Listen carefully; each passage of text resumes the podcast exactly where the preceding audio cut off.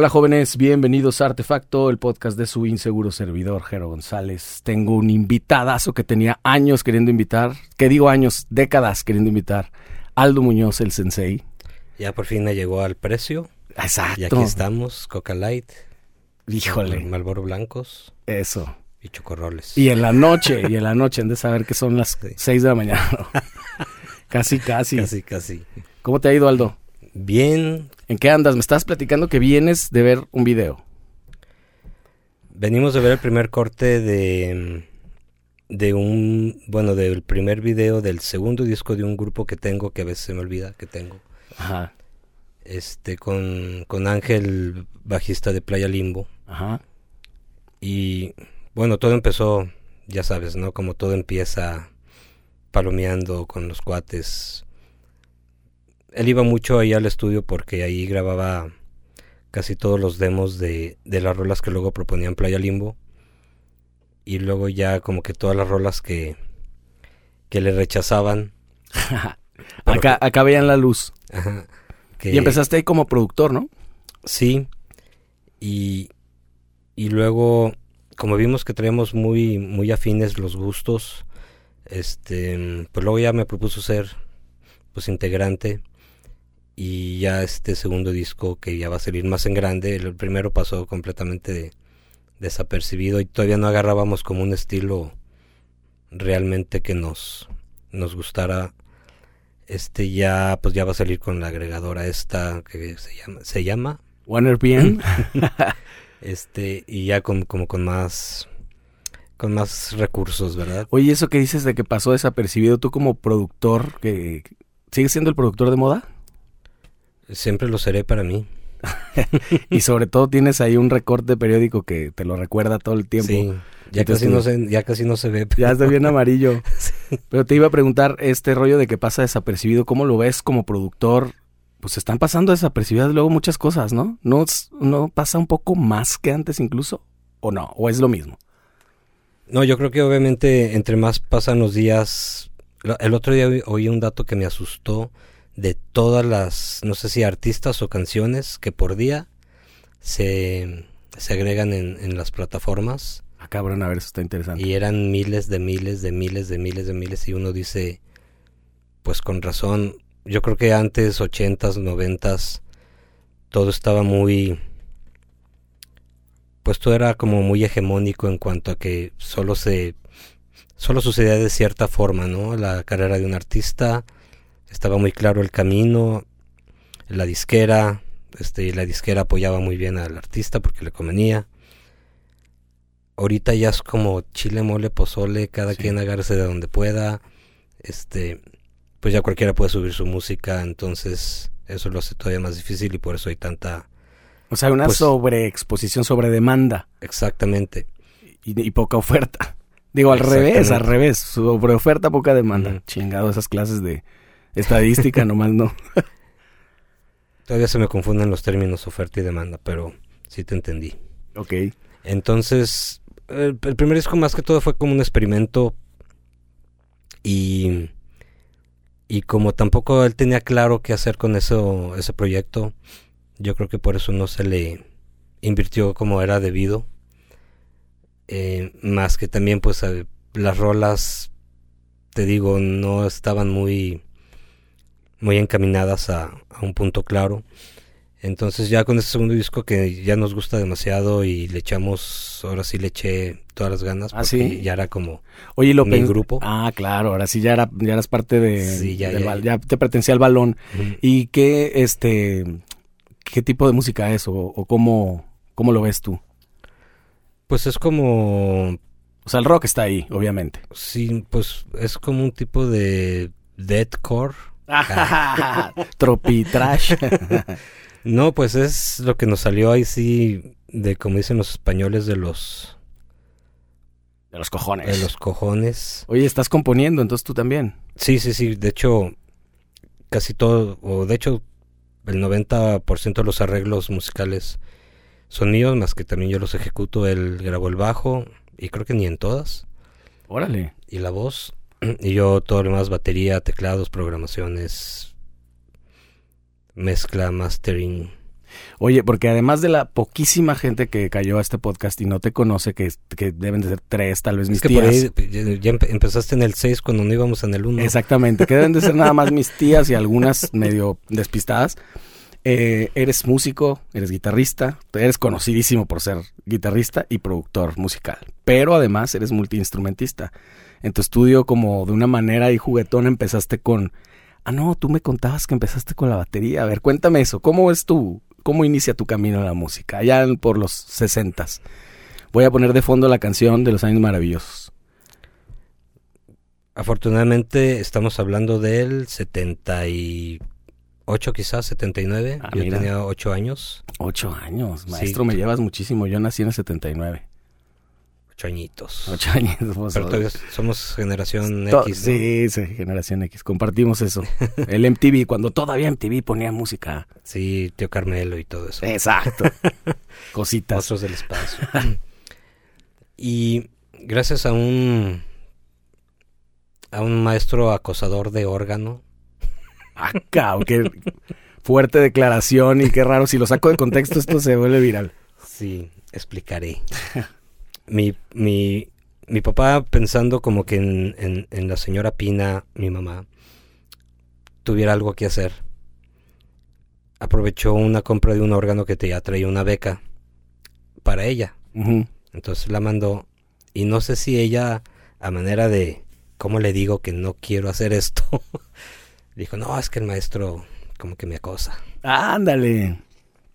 Ya no quiero ir." Y ya no tuvo de otra. Y entonces mi papá como que volteó así y yo estaba por ahí quizá jugando con los Hot Wheels. Entonces, si acosa, le voy a mandar al Ah, pues yo creo que este ya ya la libra y me mandó a mí. ocho años. Sí. Entonces empecé con el órgano y recuerdo que Yamaha, ¿es eso? ¿Dónde es? sí en Musicalemus Ah, Musicalimus. Este, pero sí eran puros órganos Yamaha de esos de pedales y dos teclados. Claro. Y sí recuerdo que entendí muy rápido el diagrama musical. No sé si de hablarle diagrama, pero entendí muy rápido como de qué se trataba el acorde 1, el dominante, el subdominante. Porque a veces empiezas con las canciones de solo, do, sol y fa.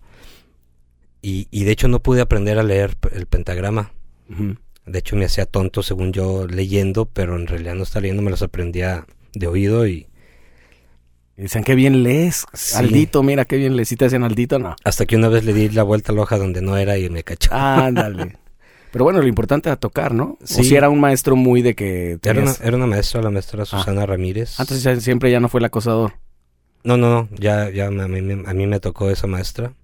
Y de hecho, cada que llegaba yo y a su clase anterior me, me hablaba y me pasaba para que... Ah, como muestra. como que miren lo que pueden llegar a ser. Qué chingón. que me ponía muy nervioso eso recuerdo y cada como cada determinado tiempo ahí había un teatro un auditorio y se pre- nos presentábamos eventualmente dando conciertos y luego ya como que pues ya ves de- a esa edad no tienes conciencia de lo que quieres de lo que no quieres haces todo por así nomás por osmosis como dicen y cuando vi un- un- un- la batería dije eso yo quiero tocar la batería Ahí en esa misma academia. Ujú. Y ya fue cuando me metí a clases de batería, yo creo que ya tenía yo unos 10 años, 11 años. Para esto como, como tocando el teclado salí en el Canal 4 y en el Teatro de Gollado llegué a tocar y... Pero pues no, no me, no me, no me llenaba. Y luego ya me compraron la batería y fue un relajo, ya sabrás, firma de vecinos por todos lados para que callar ese niño ruidoso. Y la casa de siempre, ahí donde todo, donde aún tienes tu estudio. Ya nos habíamos cambiado ahí, sí. Yo creo que nos acabamos de cambiar. ¿Y dónde estaba la batería? En el mismo cuarto que conoces del Ah, estudio. desde arriba. Sí, pero pues era nada más el cuarto, entonces hacía un bafle ahí, un Uy. resonador. Sí, y todos los estaba. vecinos les tocaba además en la... Era Ajá. concierto para todos. Sí, y me recuerdo que me compré una batería muy, muy chistosa que todavía la tiene un amigo, que en el parche decía Grupo Fuego. Ah, cabrón. Y era como tipo Ringo Starr y era como de Animal Print, Órale. Tiger chido. Print. Y oh, me gustaría recuperar esa batería. ¿Y, tocabas encima de las canciones o...? o Sí, de repente ahí en Musicalemus se armó un ensamble donde había dos organistas y yo tocaba la batería. ¿Cómo lo seguía? No tengo la menor idea. Porque ellos ponían el ritmito del, del órgano y, Ah, y sobre eso. y sobre eso. Era tu metrónomo. Sí, pero yo no recuerdo conscientemente decir, me voy a fijar en el ritmito. Como que salía y salía. Y llegamos a tocar en Plaza Patria y así en, en la plaza y varias cosas así. Hasta que un día viendo un video, viendo el canal 13, recuerdo, creo que pusieron un video de, de Def Leppard, Photograph. Yo oí el tiririri y dije, wow, eso quiero. ¿Dónde, ¿Dónde pasaban videos en esa Hacía un programa Guadalajara? que se llamaba Video Rock o algo así, o Video, no, Video Roll, no. Finales de los 70 estás hablando. Esto no, esto ya era como 84. Ah, yo ya tenía como 14, 15 años. Ah, no, claro, ya había un poquito más, sí. Sí, yo estaba en segundo secundaria y, y le pedí una guitarra eléctrica a, a Don Cuco y se tardó, ah, bueno, a lo mejor se tardó tres meses, pero para mí fueron como Sí, dos una eternidad, décadas, una claro. eternidad. Y aparte me hizo la, la crueldad, donde estaba yo en, en, en la autónoma, daba a la calle. Ajá. O sea, había un pedazo no sé de qué y como a no sé 50 metros estaba la reja y la calle. Y yo estoy así en el salón, eran 10 de la mañana y veo que llega mi papá, se estaciona, abre la cajuela y me enseña la guitarra. Delante de todos. Sí. ¿Sabes qué fueron de las 10 a las 3 que salía? Un infierno. Sí, sí, sí, me imagino.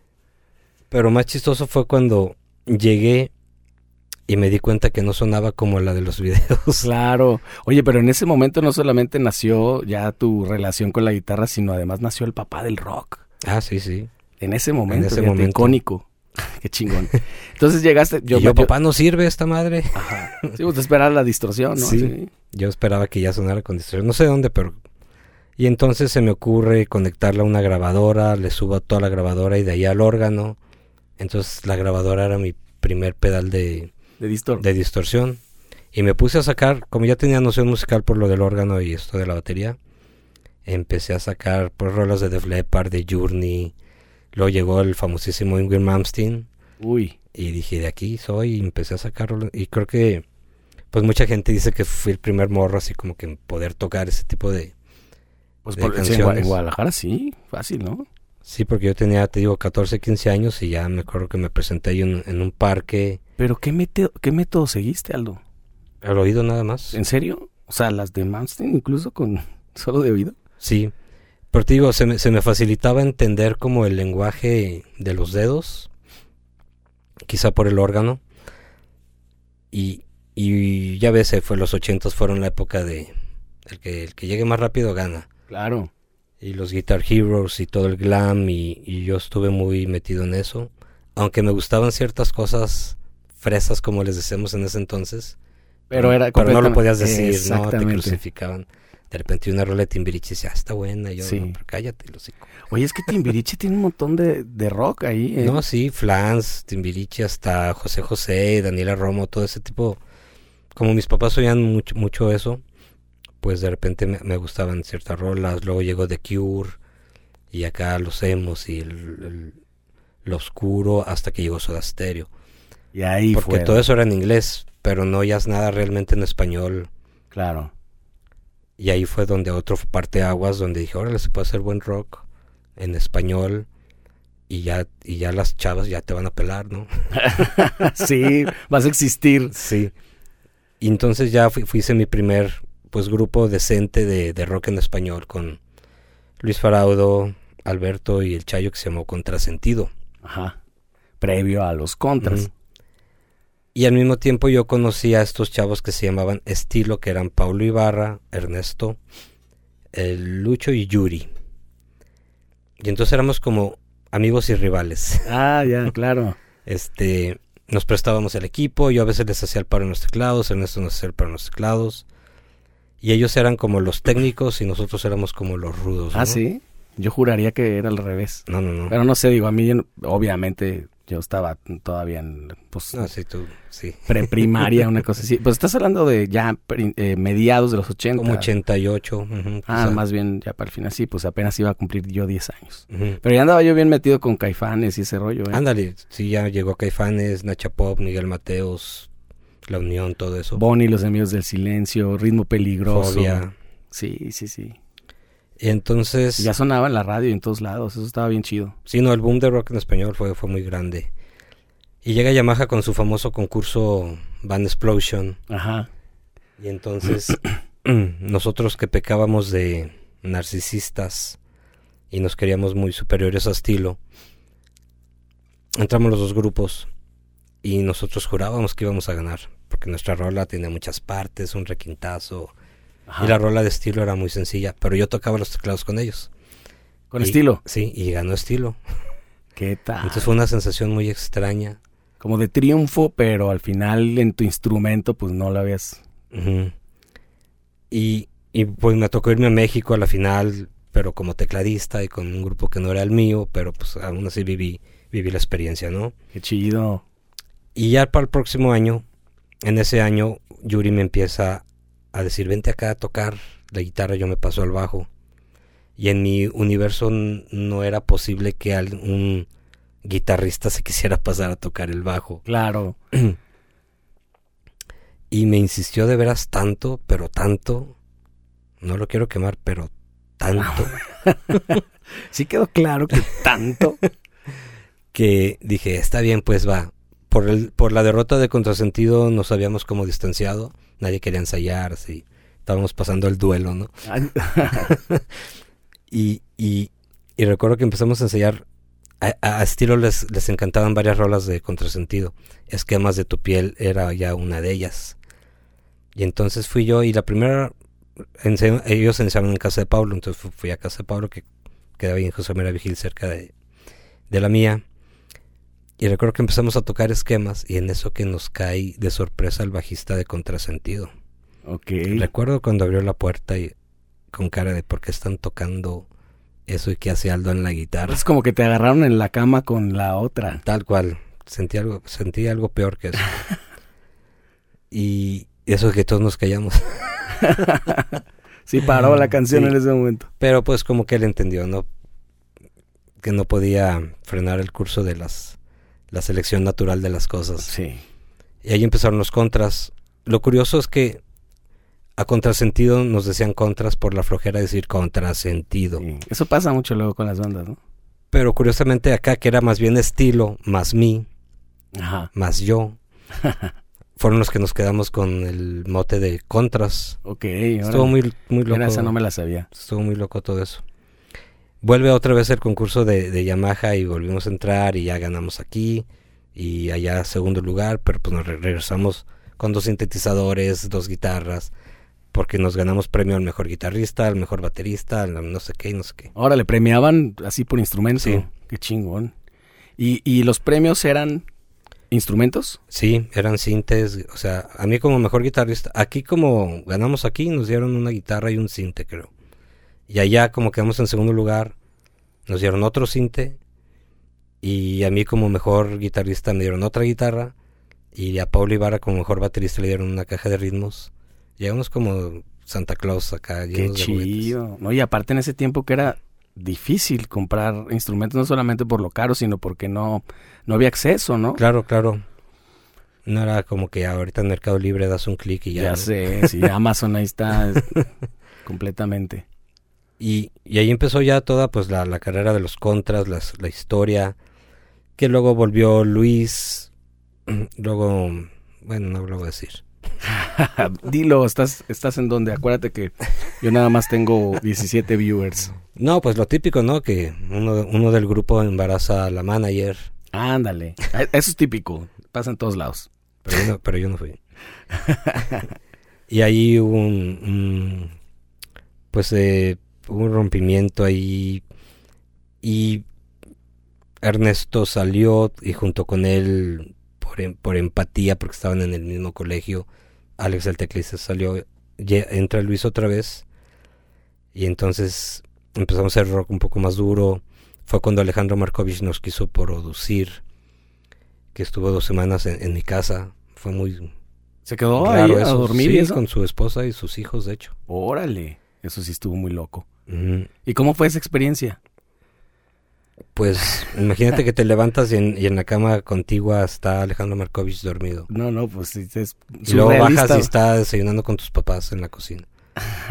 y luego te asomas y está pas- paseando a su hijo en la carriola. Pues, y, y yo tan fan de Caifanes y pues ha de haber tenido yo unos 10, no, unos 20 años ya. Uy, ¿no era como que estaban todos tus compas ahí? Este, iban nomás a No. ver si de casualidad se lo encontraban. Realmente tengo pocos recuerdos, pero no, no recuerdo acoso así. O, ma- o- o lo mantuviste muy, muy sordo eso. O sí Pues- sabía todo mundo. Pues adrede no, pero no recuerdo así como que ahí la multitud no afuera.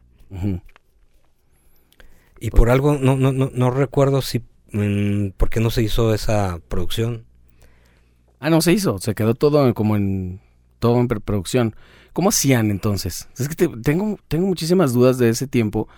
Porque sí, son ocho años nada más los que me llevas, pero, pero como que creció a pasos muy agigantados. A mí me tocó ya a finales de los 90, o sea, 10 años después de eso que estás hablando tú, yo creo.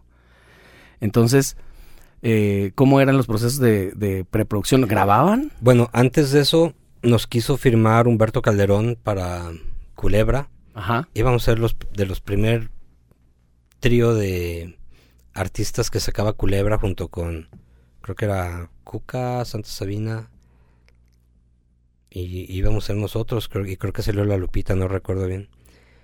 Y vino al ensayo desde México Humberto Calderón y también no lo voy a contar.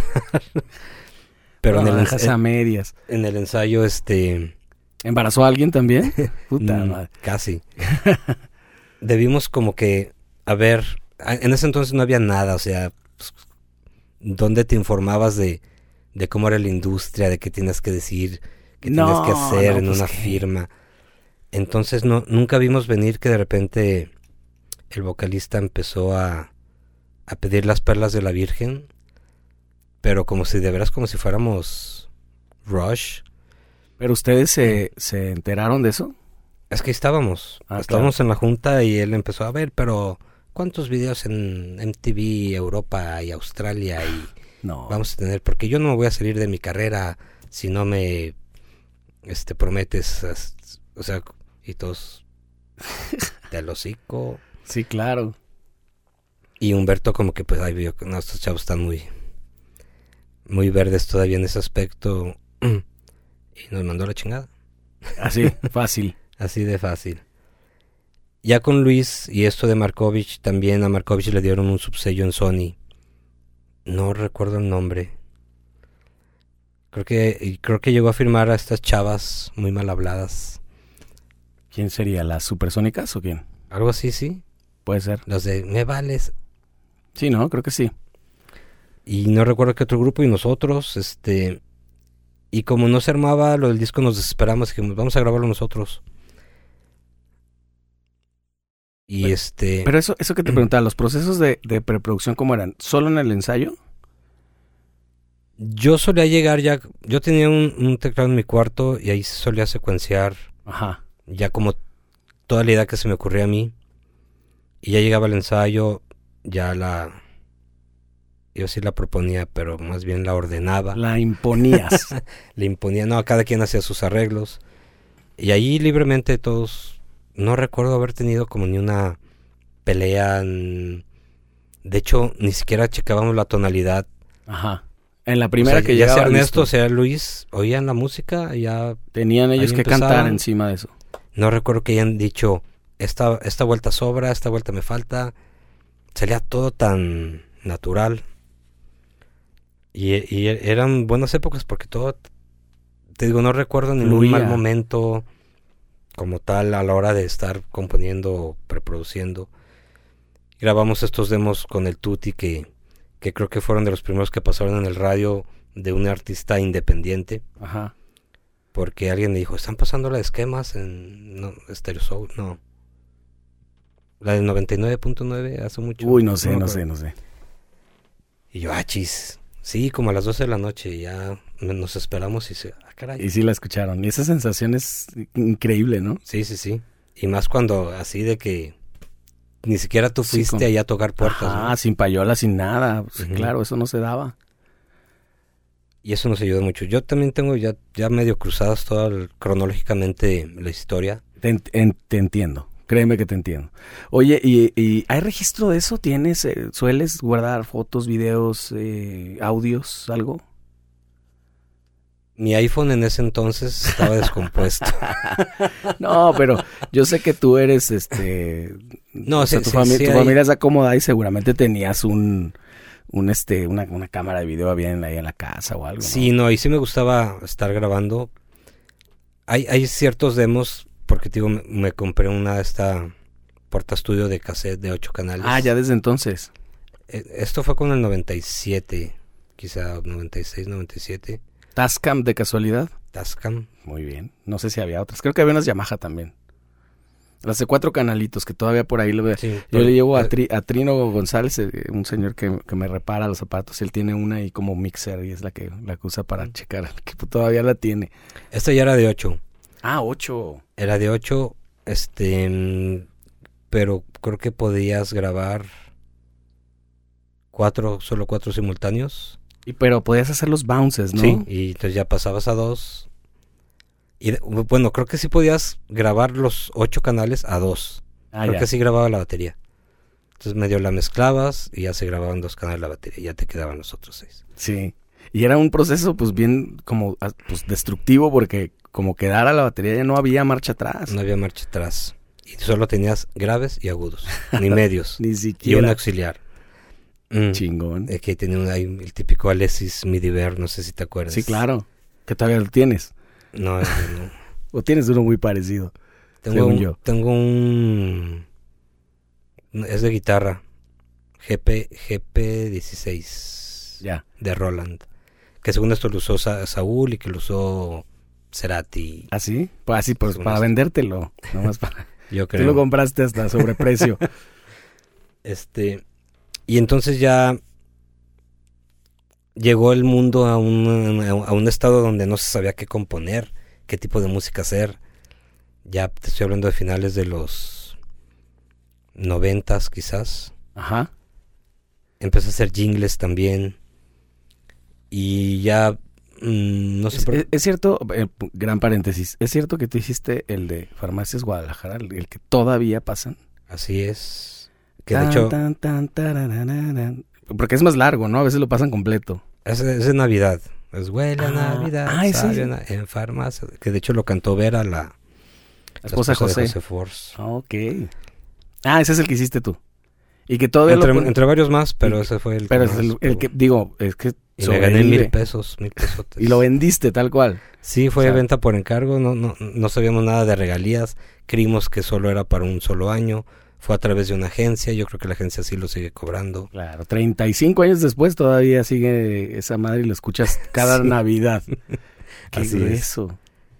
Pues estás ahí metido Todo de ese otra, aprendizaje. estás metido de otra manera, inserto en la cultura tapatía. cultura tapatía. Qué chingón eso. Bueno, ya fue, fue el paréntesis de los jingles. Sí. Entonces te pusiste, ¿crees que en ese tiempo, principios de los 90, mm, hubo una crisis lírica? no, más bien finales de los 90. A finales, ya 98, 99, por ahí. Sí, Pero estás hablando de esa época donde Molotov y donde eso, ¿no? O justo previo a eso. ¿te Previo. refieres? sí, porque como que queríamos pegar según nosotros, como que ya hay que hacer música para pegar. Híjole, eso siempre lo platico con mi carnal. Y era Jorge. como, ¿cuál, ¿y cuál es la música ahorita para pegar? Sí, sí, ya no sí. había soda, ya no había... Como rock, rock, o sea, en español no había realmente casi nada.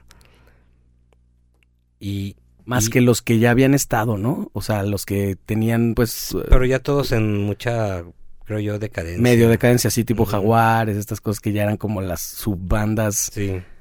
Claro. Entonces nos cambiamos a Enter, fue cuando nos cambiamos a Enter. Seguíamos siendo básicamente los mismos. Bueno, Pablo Ibarra se salió. Entró el Mike. Así que tenían una imagen super Matrix, ¿no? Así todo futurista, Sí. que en ese tiempo se usaba muy cabrón. Y con un montón de cosas electrónicas. Y empezamos ya en esa onda, como que a lo que más nos pudimos acercar empáticamente fue a Garbage. Ajá. A una onda como si rock, guitarras y muchos ya teclados, secuencias. Ahí nos la ingeniábamos para hacer todo ese tipo de cosas. Y, y otra vez se acerca Markovich y, y este disco sí ya lo produce él. Lo hicimos en Chapala, en la casa de- del tecladista. Ajá. y salió, pero mm, muchas cosas que uno no ve venir a, a un ese nivel, este, no me dejaron mezclarlo a mí. Nos firmó una disquera que se llama Fugazi. Lo Nos ponían a tocar en cosas, pues en lugares muy extraños donde no nos dejaban. Nos ponían a tocar donde no nos dejaban tocar. bájenle, bájenle, bájenle. O sea, era muy extraño. También la presentación del disco fue un desastre ahí en la puerta 22. Claro, en ahí por el Sí. centro, ¿no? La Sí, sí, sí. americana. Era, era nada más estar viendo.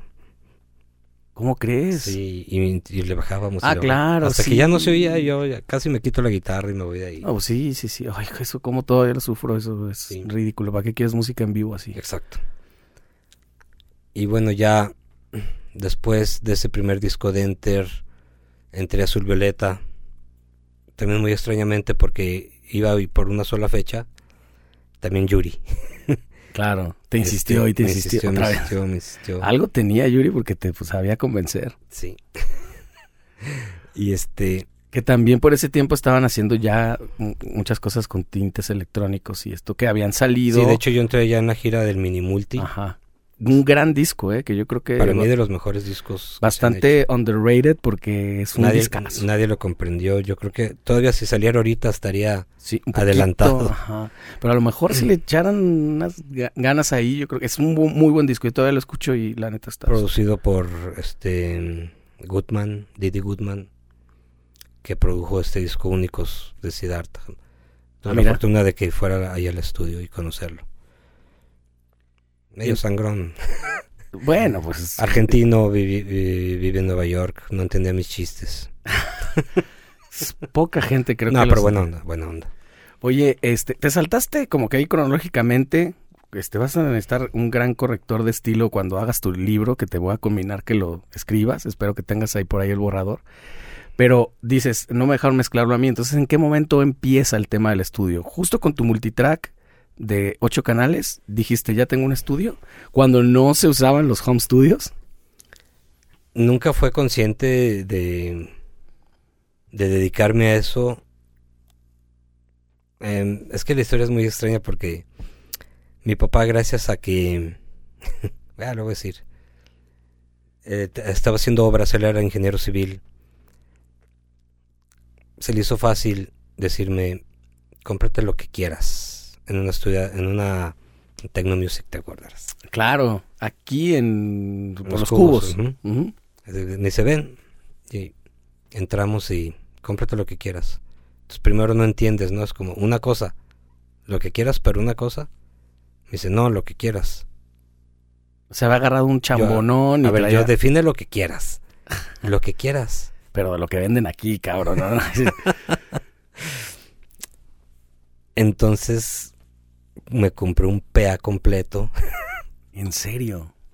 Sí, ya sabes, ¿no? JBL, Servin Vega, Poderes. un rack con tres, todo- cuatro QSCs, uno para monitores, medios, el crossover, ecualizador, una consolota de ¿Por qué- 24. ¿Por qué decidiste eso? En lugar de un backline. ¿Por qué un PA? Bueno, en ese entonces no se usaba lo del backline. Este, y dije, Pero ¿cuál, bueno, cuál era tu idea? ¿Rentarlo? sí, sí, sí, sacarle provecho, obviamente, ya pequeños dejos de ver mi, este, sí, mi sí. futuro asegurado. Este, 857, 858, Ah, todo, batalla. todo, sí, todo así ya listo para... Los que todavía conservas, además. Porque son Nada. indestructibles. Se fueron, se fueron perdiendo de uno por uno hasta que me quedé sin nada. Puta. Y ahora Esa compras es otra piratas. historia. y entonces, ya que, de hecho le hablé a, Ma- ¿te conoces al Magú? Eh, Mauricio Ramírez, al famoso Magú. Trabaja en Mayer, ahorita trabaja en Mayer. Este, de hecho él me, me asesoró. De hecho le hablé y... No me acuerdo si él fue o me mandó una lista, no creo que me la, me la haya mandado, pues por dónde. Pues sí. Por correo Por la. ICQ, por correo postal. Sí. Con sus timbres y todo. por fax. Ándale. Sí, No, yo creo que fue y, y ahí estuvimos escogiendo todo. Y luego vi un, sintetizador BFX y dije, pues también. Ahí fue donde me compré el, el procesador. Ah, que es lo mejor que hay para guitarra ahorita. Esta madre. Va. Y ya que me iba, de reojo vi esas, las portastudios. Y yo ni sabía qué eran. Yo, ¿qué es esta? ¿Qué son estas? co-?" Son para grabar. Yo, ¿grabar así como un estudio? Sí. Pues también una de esas. ¿De cassette? Sí. Sí, la de esa Tascam de ocho canales de cassettes. Oye, y utilizaban unos cassettes especiales, ¿no? No, o sea, obviamente entre mejor el cassette, mejor se oía. Había pero... que... Y no eran baratos. Bueno, como que a mí no se No, pero si eran cassettes de, cualquier- Sí. de metal, con que fueran de, de- Los- no de metal, Los SKC, ¿no? Que... Y los TVK. cromo, o no eran de cromo, ¿no? Sí, sí, sí, pero, sí, los- sí, pero eran sí Sony, Sony, o TDK. que vendían en las farmacias de Guadalajara. sí, sí, sí. Era justo y regresabas a la farmacia de Guadalajara a escuchar tu jingle. Ibas entrando y huele a una chingada, man. No, todavía no lo grababas. Pero yo- mm, no, todavía no. Pero mi única idea era grabar mis, mis pendejadas, mis, lo que se me ocurría para el grupo a lo mejor. Como Mm. acompañarte y así. Sí, pero nunca pensé en grabar al grupo como tal. O sea, todavía no, pues era, poco a poco se iba abriendo ahí todo lo que se podía hacer con esa cosa, ¿no? Hasta que un día dije, ¿y si grabo un, un ensayo? Y ya microfoneé, grabamos, y se oía muy bien. Y, y luego ya en el cuarto este que te digo que, que toda la vida existió en esa casa, gracias a Dios, porque mi papá ni siquiera supo bien para qué hizo ese cuarto, pero dijo, pues, no sé si le sobraron ladrillos. Sí, y- seguramente. pues, hagan un cuarto allá arriba. ya empecé medio a acondicionar, poco a poco ya se puso un- una división O de, nu- vidrios. nunca fue utilizado para otra cosa más que para que tocas la batería en su tiempo o para que hicieras el órgano ensayo. y jugar ping pong. Órale, que estaba la- ahí sigue la mesa, ¿verdad? O ya no. Sí es la misma. Es otra, pero Ah. sí, O sea, es un artículo de primera necesidad para Claro. la familia Muñoz. claro. Y entonces ya puse una mesa más, un poco más en forma y lo que se pudo poco a poco. Entonces ya ves mis hermanos eh, hicieron varios grupos que Guanas, Tente, sabe que del cuarto feliz. y entonces pues obviamente los empecé a grabar como buen hermano grande que soy.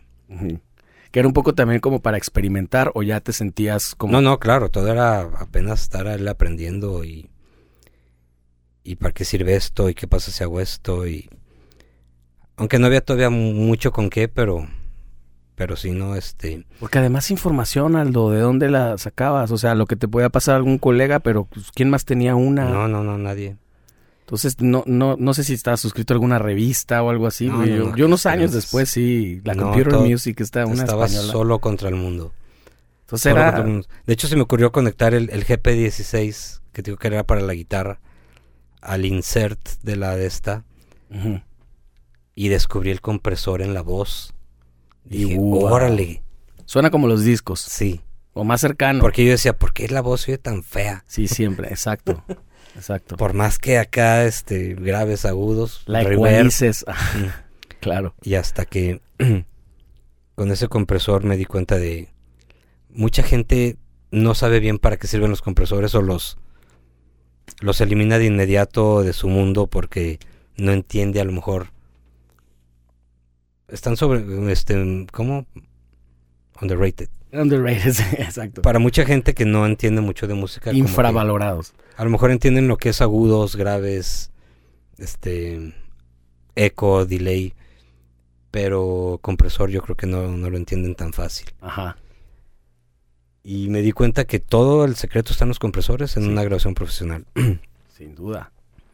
Y entonces ya empecé a grabar amigos de mis, de mis hermanos. ¿Sabes, ¿Sabes quién fue uno de los primeritos grupos que grabé en esa porta estudio? Susi 4. Ah, sí. Por si creían que Susi 4 era más contemporáneo, no. Desde entonces. Desde está- entonces, noventa y tantos, y eran, eran bajo eléctrico, Rhodes, César tocaba el puro Rhodes. No me acuerdo si Odín tocaba el bajo y un baterista.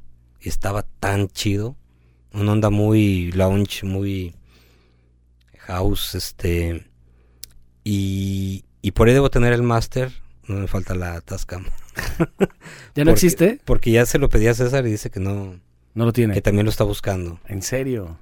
Pero ese material era muy bueno, recu- recuerdo que me Pero es posible que exista ese cassette. Sí, o sea, Y necesita ser reproducido en una tas en una portaestudio, porque Así es. si no, no, no te va a leer los cuatro canales, ¿no? ¿Qué pasa si lo metes en una casetera normal? pues quizás se oiga uno o dos canales. Ok, el que Creo que gane. alguna vez hice, hice eso. Creo que sería el 1 y el 2. Órale, órale. Pero yo, yo vaciaba a una, fíjate nomás, a una videocasetera VHS Hi-Fi. Ajá, O sea, ahí, exacto. ahí eran mis masters. Sí, sí, sí. O sea, las mezclas las hacía ahí y ya de ahí ya los cassettes. en- Ya las en- copias. las copias de los cassettes.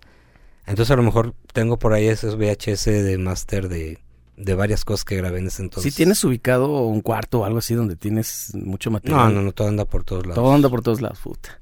Yo apenas que te iba a pedir lo que grabamos ahí en el 2006, no creo que lo tengas. O en discos duros ya, ¿no? ¿Con quién?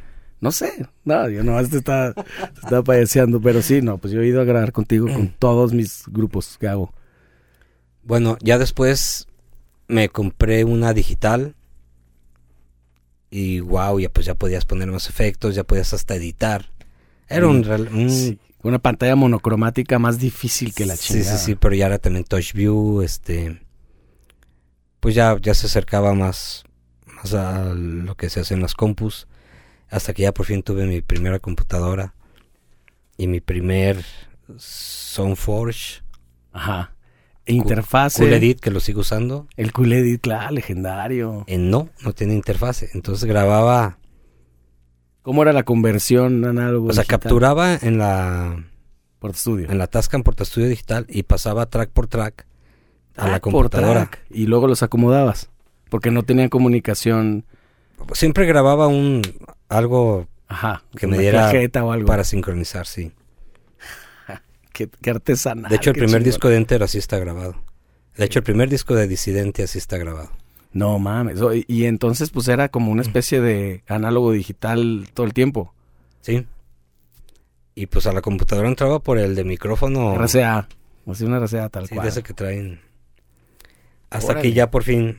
Ah, existen unas madres que se llaman interfaces. Perdón. Presonus fue mi primera interfase. Tan mal que hablas de Presonus, fíjate.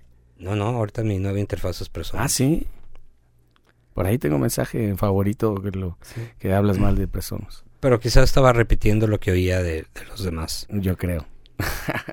Digo, realmente yo nunca he oído tal cual la, diferen- la diferencia entre interfaces como tal. No sé si tú oyes un disco y dices, ah, mira, se- de seguro lo hicieron No. con tal interfase. No, no, no. Y eso me pasó ahorita que hablabas de que antes no podías decir las cosas que te gustaban antes, porque pues no, no, estaba prohibido. A mí me ha pasado todas estas cosas que hasta que te conocí, como dijo Juan Gabriel, dije, claro, güey, o sea, como que existe muchísimo mame en eso, ¿no? Que dicen, ah, no, pues es que un WAV es muy diferente a un MP3. Y cuando tú decías, güey, a ver, te voy a poner un MP3 de alta calidad, obviamente, ¿no? No, No, yo, yo he 92. hecho esa prueba con varios amigos y nadie le atina. Nadie sabe, exacto. Y, Este- y- y cada vez menos, ¿no? Porque incluso ahora estas no- emulaciones... No, te ves tan lejos, hasta no sabes si es una Gibson o una Fender o una Jackson. Cuando oyes un disco, O una Spectra. no sabes. este sí hay mucho mame. Este no quiero ser funado, pero grabo yo grabo en 44.1 16 bits. Güey, el que se va a morir es tu amigo Gonzalo. no sabes los cagues que me ha puesto con eso. Este, es que creo que lo importante realmente no está ahí como tal. Ajá. De repente se pierde de vista el músico. Sí. Ah, Le doy más importancia a la púa en una guitarra que no sé que a la interfase. ¿En serio? ¿Tanto así? La púa sí te cambia realmente el sonido de la guitarra. O la qué pastilla vas a usar. Sí, claro. Este, ya capturado, pues tienes un sinfín de herramientas salvadoras. Quizá para compensar lo que pudo faltarle a la interfase o a, al convertidor análogo digital, no lo sé. Sí, pero la fuente, la fuente, mientras lo tengas, mientras sea como, como justo lo que quieres, este, no sé, expresar. Claro, si el ampli suena realmente como quieres que suene la guitarra, le pones, no sé, también en, en cuestión de micros, creo que nadie puede oír un disco y decir, a esa guitarra le pusieron un... Un Neumann y esto, ¿no? Pues sí, es muy difícil. Sí, yo creo que sí. Este, Habrá clavados tal porque vez, lo ¿no? que oyes es cómo está ejecutada la guitarra, este, el feeling del, del guitarrista, ¿no? Hay muchos sonidos muy chidos. Mm, no creo que ni uno sea mejor que otro como tal. Lo que le va mejor a la rola creo que es lo que siempre va a ganar. De hecho, a veces hasta un sonido feo le va muy bien a tal o cuál canción. Sí. Y es lo que uno busca, ¿no? No, es que entre más feo se oiga, mejor se va a ir este solo. Y ahora lo que... Eso le pasa mucho, por ejemplo, a los de, de jazz contemporáneo y eso, que hacen unos solos con el sonido más culero que se encontraron, Sí. pero el pianista es buenísimo y entonces Sí. como que tal vez buscan ese contraste, ¿no? De que suene tan horrible que ni, que ni Ramiro de Bronco lo hubiera escogido. cabrón. Que ni el grupo del mexicano. Sí, la, mi- su majestad, mi banda el mexicano. Sí, tío, pues yo creo que la música es lo chido, ¿no? Todo se vale. No hay, pues yo aprendí a producción musical yo solo contra el mundo y y después ya supe de estas escuelas, ¿no? Sí. Fermata. He visto algunos tutoriales, trato de no contaminarme con tantos tutoriales porque pues sí confunden, o sea, creo que pueden informar como malinformar. Claro. Y yo siempre el consejo que doy es, pues tú, o sea, más bien oye música, más bien oye toda la música que puedas y compara y trata de ver cómo se llegó Pero ¿sabes a qué tal o pasa? cual sonido ¿Sabes qué pasa? por tus... Pues claro, por tus medios, pero yo veo que lo que pasa es que no les gusta a ciertas o ciertas personas de las nuevas generaciones, porque a ellos les encanta este rollo de cinco cosas que debes hacer en tu mezcla y infalibles. Entonces, claro, güey, todo lo quieren como express, como Suena genial al final, ¿no? Suena genial. Exacto, en un, en un paquetito que hace cinco madres y listo. Y se quieren saltar el rollo, por- porque yo me acuerdo todas las últimas veces que di clases, a la- que algunas te invité, y era como, escuchen música, y era como... Y yo les decía, oigan, ¿en serio les molesta oír música, güey? O sea, puta, si tus papás te están obligando a estudiar esto y le dices, ¿qué crees? Tengo que hacer tarea y me tengo que chingar estos 15 discos, güey, ya hubiera querido yo hacer así la tarea.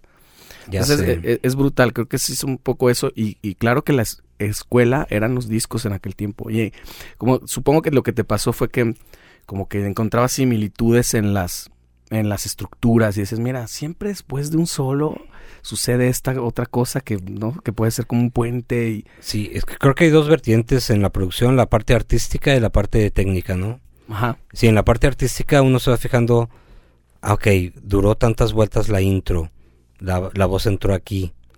Ya el segundo verso no fue de, de dos, fue de uno para Ajá. no cansar quizá. Y ya después fueron dos coros en vez de uno. Y luego llegaba el puente, ¿no? Para que como que respirara. Y ya cierran con coros y quizá un out. Te Un vas fijando en, en estructuras, ajá. Además eso iba cambiando también dependiendo como la, la década, ¿no? ¿Te acuerdas la, ahorita que mencionas de José José, ¿te acuerdas que era es, es frase coro, frase coro coro, fade out? Y un fade out además brutal como de cuatro Sí, sí. segundos. Adiós. Sí, bueno, también yo creo que por estas cosas del radio y que si eran rolas que iban directamente al radio, se hacían más, más cortas. Sí, tipo jingle. Ajá. A lo que vas. Pero realmente no sé quién inventó. Fíjate que he querido inventar, que- he querido investigar quién inventó esa fórmula o quién fue el primer grupo o artista que dio con la fórmula, porque esa fórmula, aunque algunos la han querido torcer, Ajá. siempre llegamos a la misma. Sí, yo no recuerdo dónde, pero algún documental vi que hemos replicado un montón de cosas sin saber. Las 12 canciones o que duraran tanto, no sé si en el libro de Jeff Emerick, el ingeniero de los Beatles, donde decían es que era lo que cabía. Tenían que hacer, nada más cabían 12, y entonces las dividían en, en tres, no puede durar más de tres. Era por eso, era una limitante técnica de la grabación, ni siquiera de la, de la radio. Pero entonces la gente se empezó a acostumbrar. Es como lo que mencionabas del compresor. O sea, el compresor a nosotros nos suena muy bien porque todos los discos fueron grabados así. Desde los primeros de Elvis y tal, sonaban que lo que querían hacer, en ese mismo libro lo dice, era proteger su, su equipo, ¿no? Eh, me vale más, estos güeyes van a llegar y van a gritar, no no sé cómo le vas a hacer, para eso fueron inventados, pues de aquí no pasas, cabrón, ¿no? Entonces se estandariza y ya la gente lo, lo escuchamos como algo bien, pero entonces esos tres minutos y ese coro después del, pues a lo mejor ni siquiera sabemos por qué. Bueno, el caso es que es, es- es 2023 y seguimos con esa, Sí, sí, con sí. esa fórmula, ¿no? Y ahora lo están como recrudeciendo todavía O más. sea, me queda claro que los Beatles son los que la, Sí, la popularizaron la así. exp- expusieron. Los más famosos mundo. que Jesucristo, imagínate. Eso sí. Este, pero ahora en muchas canciones que ni intro tienen, ¿no? Que ya entran directo a la o una intro ridícula de dos acordes y listo. Sí, sobre todo ya por estas plataformas, ¿no? Nuevas de TikTok y... y que los ya hay lo que dijiste hace rato, ya hay tantas canciones que oír que entre menos duren más puedo oír. Claro. Y, y más es la cultura del scroll, más Sí. todo rápido. No tengo una amiga que sus canciones duran un minuto. Decidió hacer sus canciones de un minuto. Porque dice, ya la gente ya no, Escucha más. ya no escucha más. Yo también escuché a Luis de Llano alguna vez, ahora que hablabas tanto de Timbiriche, que decían, realmente una canción dura menos de un minuto. O sea, o un minuto, ponle. Cuando llega el coro, listo. Lo demás es- se repite. Tiene cierta razón, ¿no? Por lo menos en la música popular. Sí, porque si ya oíste el verso y el coro, prácticamente ya oíste la canción. Y por eso quizá da flojera oír otra vez que se repita lo mismo y por eso en el segundo verso tienes que cambiarlo, Claro. meterle algo, quitarle algo, hacerlo más corto. Más interesante para mantenerte ahí. Y el coro si es bueno, pues no hay problema que se repita porque es lo que la gente quiere volver a oír, ¿no? Claro. Si te engancha, pues no hay problema. Y quizá luego está el puente que a lo mejor ya se puede, aca- ya se puede acabar la canción, pero Pero fíjate qué importante también eso que decías de que no hay como que ya parámetros establecidos. No todas las, como los formatos de canción. Eso que acabas de decir es muy común, pero no quiere decir que si ahorita yo hago una canción va a funcionar con, e- con esta en específico. A lo mejor esta no. A lo mejor tú me propondrías que empezara con el coro porque está mejor. O una canción no tiene tanto coro. Entonces mejor iníciala con, o, sabes que amplía la intro. No sé, qué. no, no se puede como que para todo medirlo todo con la misma vara, ¿no crees? Mm, No, opciones, opciones la puedes hacer como quieras. Puedes, puedes empezarla con el final o con el puente. Pero ¿cuál es el final? Entonces, si, si la vas a empezar con el final es que ya la habías estructurado y ese era el final. Y tú estás creyendo que es el final. o sí, o sea, está muy raro. sí. De hecho, vi por ahí que todo eso tiene una connotación cerebral Sí. para la, la, la gente, ¿no? Es como también se usa en las películas, cómo tiene que estar la intro, la curva, la meseta, la, el clímax, porque como que en el cerebro humano así es como mejor funciona. Sí, claro. La puedes hacer como tú quieras, pero si quieres hacer lo que mejor funcione, medio comprobado y probado, aunque no quiere decir que te vas a ser millonario con esa canción. Pero yo más bien lo veo así. Si así no funcionó ahora, imagínate si la haces más extraña. Exacto, exacto. Pero sí, pero eh, yo creo que lo que te da todo eso es tener esas opciones, pues es el lenguaje, ¿no? Que tengas bagaje de lenguaje, vaya, eh, de, haber, de haber escuchado un montón de canciones, un montón Exacto. de discos. Eso como que Y, sí no hay de otro. y mucho poder analítico y, y que, ¿cómo se llama? Criterio riguroso y no nomás oírlas por oírlas, sino estar analizando por qué son así. Y por qué funcionaron. No vas a oír rolas que nadie peló en la, en la vida, ¿no? Aunque, aunque te gusten. Claro. Tienes que oír rolas que funcionaron y que se quedaron longevas en la Sí. humanidad. Sí, yo siempre digo que una cosa es como el éxito y otra cosa es la trascendencia. Y hay una diferencia garrafal porque todos recordamos el Mambo Number 5 tal vez, o algunos, no, ah, sí, eh, como que sí. Pero no es una canción trascendente, me refiero a que haya impactado a alguien, que haya influenciado para que alguien hiciera una cosa, no sé, como ciertas otras canciones que a lo mejor sí, esas sí se quedaron y se reversionaron, que siempre pongo ejemplo, Bésame mucho de Consuelo Velázquez, que es brutal, ¿no? Tantas canciones eh, que han sido súper Bueno, obvio si, obvio si eres un productor de pop, pues vas a oír pop. Si eres un productor de rock, vas a oír rock. Si eres un productor de, de tango, vas a oír tango. Pero ahí están como las dos vertientes que hablas, ¿no? De la artística y la otra que decías, La técnica. la técnica. Como que ahí más, ya fijarte cómo suena la tarola. ¿Por qué, Exacto. por qué en una balada tiene más reverb la tarola? Pues porque cabe entre, entre tarola y tarola. Puede, porque una rola rápida, la tarola está tan seca para que no esté metiéndose con los demás instrumentos el reverb. Y empiezas a analizar todo eso, cómo, cómo mezclan una canción, ¿no? A qué le dan prioridad en los planos, los layers. Y, y esta cuestión de los estilos, los géneros, las etiquetas, siempre me medio ha costado. Sí, justo hacías un chiste que entendí al principio cuando te dije qué estilo es el proyecto que estás grabando ahora, porque me dices, es un, no sé qué me dijiste de death metal, no sé qué. Porque sí es una hueva, a mí también, a mí me caga también eso. Yo creo que es una cosa que inventaron Mix Up y estas tiendas como para poderlos acomodar, Sí. pero no nos viene Digo, bien a sí- sí nosotros. hay unos muy claros. Una vez Cerati dijo, en la música existe el pop y todo lo demás. Claro, claro. O sea, lo que tiene éxito y lo que no. sí, sí, música popular. Entonces, en esos términos, Metallica, Ramstein, pues es pop. Las puedes poner en el mismo costal que Porque es popular, ¿no? Sí. Y de hecho las, las chicas ya lo suelen tener así, Alejandro Fernández, luego Ramstein, Claro. luego este, no sé, Flans, luego Bad Bunny, luego este, ¿cómo se llaman estos de progresivo? Eh, Dream Theater, Ah, no claro. sé. Oye, y tú, eh, ahora, ahorita que me mencionabas esto de, de los géneros, ahorita traen un mame duro con, con que ganó el mejor, eh, el, pre- el Grammy al mejor álbum de rock Rosalía. latino, Rosalía. Y todo el mundo, bueno, muchos gente que yo tengo en mis redes sociales se rasgaron las vestiduras, ¿cómo que rock y no sé qué? Pues vieron los demás que estaban nominados para empezar. Digo, para empezar, no sé quién cree en los Grammys como algo que es completamente eh, Biblia, objetivo, ¿no? Eh, pero, vaya, entonces, ¿qué es rock? ¿Por qué les molesta que Rosalía haya ganado ese...? Bueno, el rock puede ser una actitud ante la vida Yo más bien creo que es eso, ¿no?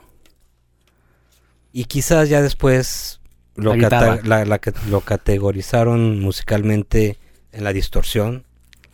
Pero luego ya después el pop fue pura distorsión y ya no era tan rock el rock solo por la distorsión. Sí. Ya muchos géneros pues metieron distorsión. Entonces creo que es la rebeldía, ¿no?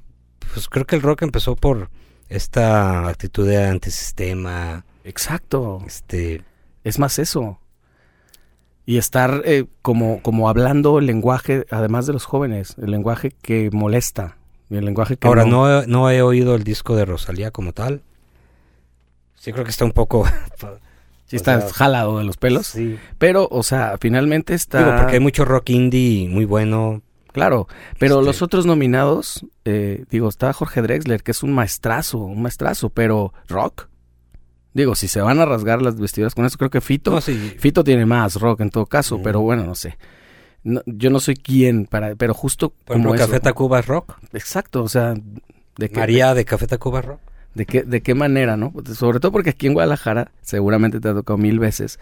Ahora tuve a Álvaro Macías acá invitado y hablábamos. Yo le decía, ¿por qué odias a Maná, cabrón? Porque es de los de los odiadores férreos, ¿no? Ah, yo creo que ya, ya no sabe cómo quitarse ese, ese traje. Exacto. A mí me ha dicho que se baña oyendo Sueño- en un bar. No lo dudo. Pero, pero eh, por ese rollo, ¿no? Porque dicen, porque dicen además, es que no es rock, pues, güey, a ver, por definición tiene guitarra, tiene unos solotes, la batería está brutal. ¿Cómo chingados no es rock? ¿Por qué? Porque está más, porque el lenguaje y esto puede ser que esté más, digamos, Porque las letras son románticas y no son antisistema, yo creo, ¿no? ajá. Por eso dicen que estaba más chido Sombrero Verde, porque las letras eran más antisistema y más, pues, rebeldillas. Pues sí, está, está, está muy loco todo eso de los géneros y de las etiquetas. ¿Y por qué empecé a hablar de los géneros y de las etiquetas? Es porque así divagamos ya a estas edades, amigo. Pero bueno, eh, estábamos en el, en el tiempo de que, bueno, pues mira, me voy a regresar. El papá del rock te dijo, compra lo que quieras, te compraste el PA, que nunca rentaste o sí. Ah, esa, es- esa es una buena historia. ¿Cuánto tiempo nos queda? ¿Cuánto, Eh, cuánto graba esa madre? No sé, nu- fíjate que nunca me ha dejado abajo. A mí era así de repente ya después de un tiempo, Sí, pero No. bueno, no sí tengo que ir no creo que guardando. Eh, el PA lo empecé a mover y resultó que ser ingeniero de sala. Un amigo y yo lo, lo cargábamos y yo era el ingeniero, obviamente. Todo bien hasta que me di cuenta que era una profesión bastante funada.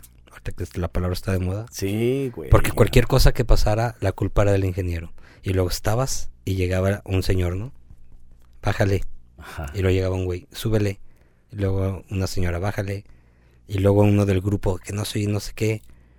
Este, una vez se le, se, alguien de atrás apagó, se tropezó quizá con el multicontacto, se les apagó todo, todo el backline. Todos voltearon a verme y todos me mentaron la madre que me iba a morir y que me iban a matar. Dije, uy, esto no es lo mío. No, no, no, pues claro que no. Este, y entonces Sí, porque además sale todo bien y... no, pues, nadie, nadie te da las gracias, ¿no? No, no, no, exacto. La representante de ese entonces, que también, ah, mira, que trabajaba con Maná, ¿Así quién? Se llamaba Jessica, me dice, el chavo que les renta el equipo Maná dice que te absorbe tu PA, o sea, que se lo des, y él lo va a mover y él te pasa un buen bar mensual. Dije, ahí está lo que andaba buscando. Eso. Ganar dinero sin, Sin hacer, hacer nada. nada. Muy bien. Pues no volví a ver mi PA y no, No. volví a ver y no vi ningún 5 nunca. Ah, por esa, por eso es la historia que no, ya no tienes ni los 57 ni los 58 ni nada. Me quedé con algunas cositas, pero en sí todo lo grande, este, porque cuando iba a pedírselo, este, pues ahí, ahí, ahí te van los monitores, me dio, creo que los monitores, me dio algunos micros y creo que la consola y ya fue lo, lo que recuperé. Y luego es- este señor se empezó, empezó a tener fama de medio de sicario, ya murió él, acaba de morir, de que andaba ahí corta- cortando dedos y a la gente que lo molestaba y dije, ah, pues mejor ya no lo molestaba. y hasta mi papá me dijo, pues, pues, está bien, karma. Sí, karma yo por andar haciendo esas cosas de, de andar metiendo equipos a mis obras. Pues sí, pues sí. Y entonces, Porta Estudio, empiezas a grabar eh, y poco a poco dejaste de tocar. Estabas eh, hablando de la época de Azul Violeta. No, yo, yo, bueno, yo, yo empecé a tocar covers. Yo, yo era el primero que decía, yo jamás voy a tocar covers. Muéranse todos los grupos de covers, que había como dos. Eh, sí, estoy hablando del 96, 97. ¿Con quién? Empecé en el Jimmy's con Aldo Ochoa. ¿Con los hongos? Este, no. Richie, Giancarlo. Creo que el Yuri, pero ¿cómo es que estaban Richie y Yuri en el mismo grupo? Eso no me cuadra. No, ¿verdad? Tal vez estás ahí, este, tras la o creo que empezó uno y luego el otro. Y, y de ahí al Jimmy's, pero estaba muy loco porque estaban los hongos. Piti, el, el, chach- el Chacha, el Vaca y Eric. Ajá. Y acá nosotros éramos Ernesto en los teclados, bueno, yo en la guitarra. Cantaba un chavo que se llamaba Paul, Polo en la batería, Polito. Y en algún momento hubo un crossover donde Piti se fue con nosotros. Y no me acuerdo quién entró en los hongos, o si los hongos dejaron de tocar. Y así duramos un rato y el grupo se llamaba Imen. Órale. E-men, no seas mal pensado. Ah, sí, Imen. Los hombres E. Ajá. Ya ves, éramos muy pícaros. Sí, claro. Y aparte... Que Molotov ni que nada. Sí. Y, y tocamos en el Maestranza, en el Tlaquepaque histórico que después se convirtió en el Óxido. Y, En ese tiempo la movida... en Jimmy's. Para allá estaba... Pues para allá estaba el cotorreo, ¿no? Sí.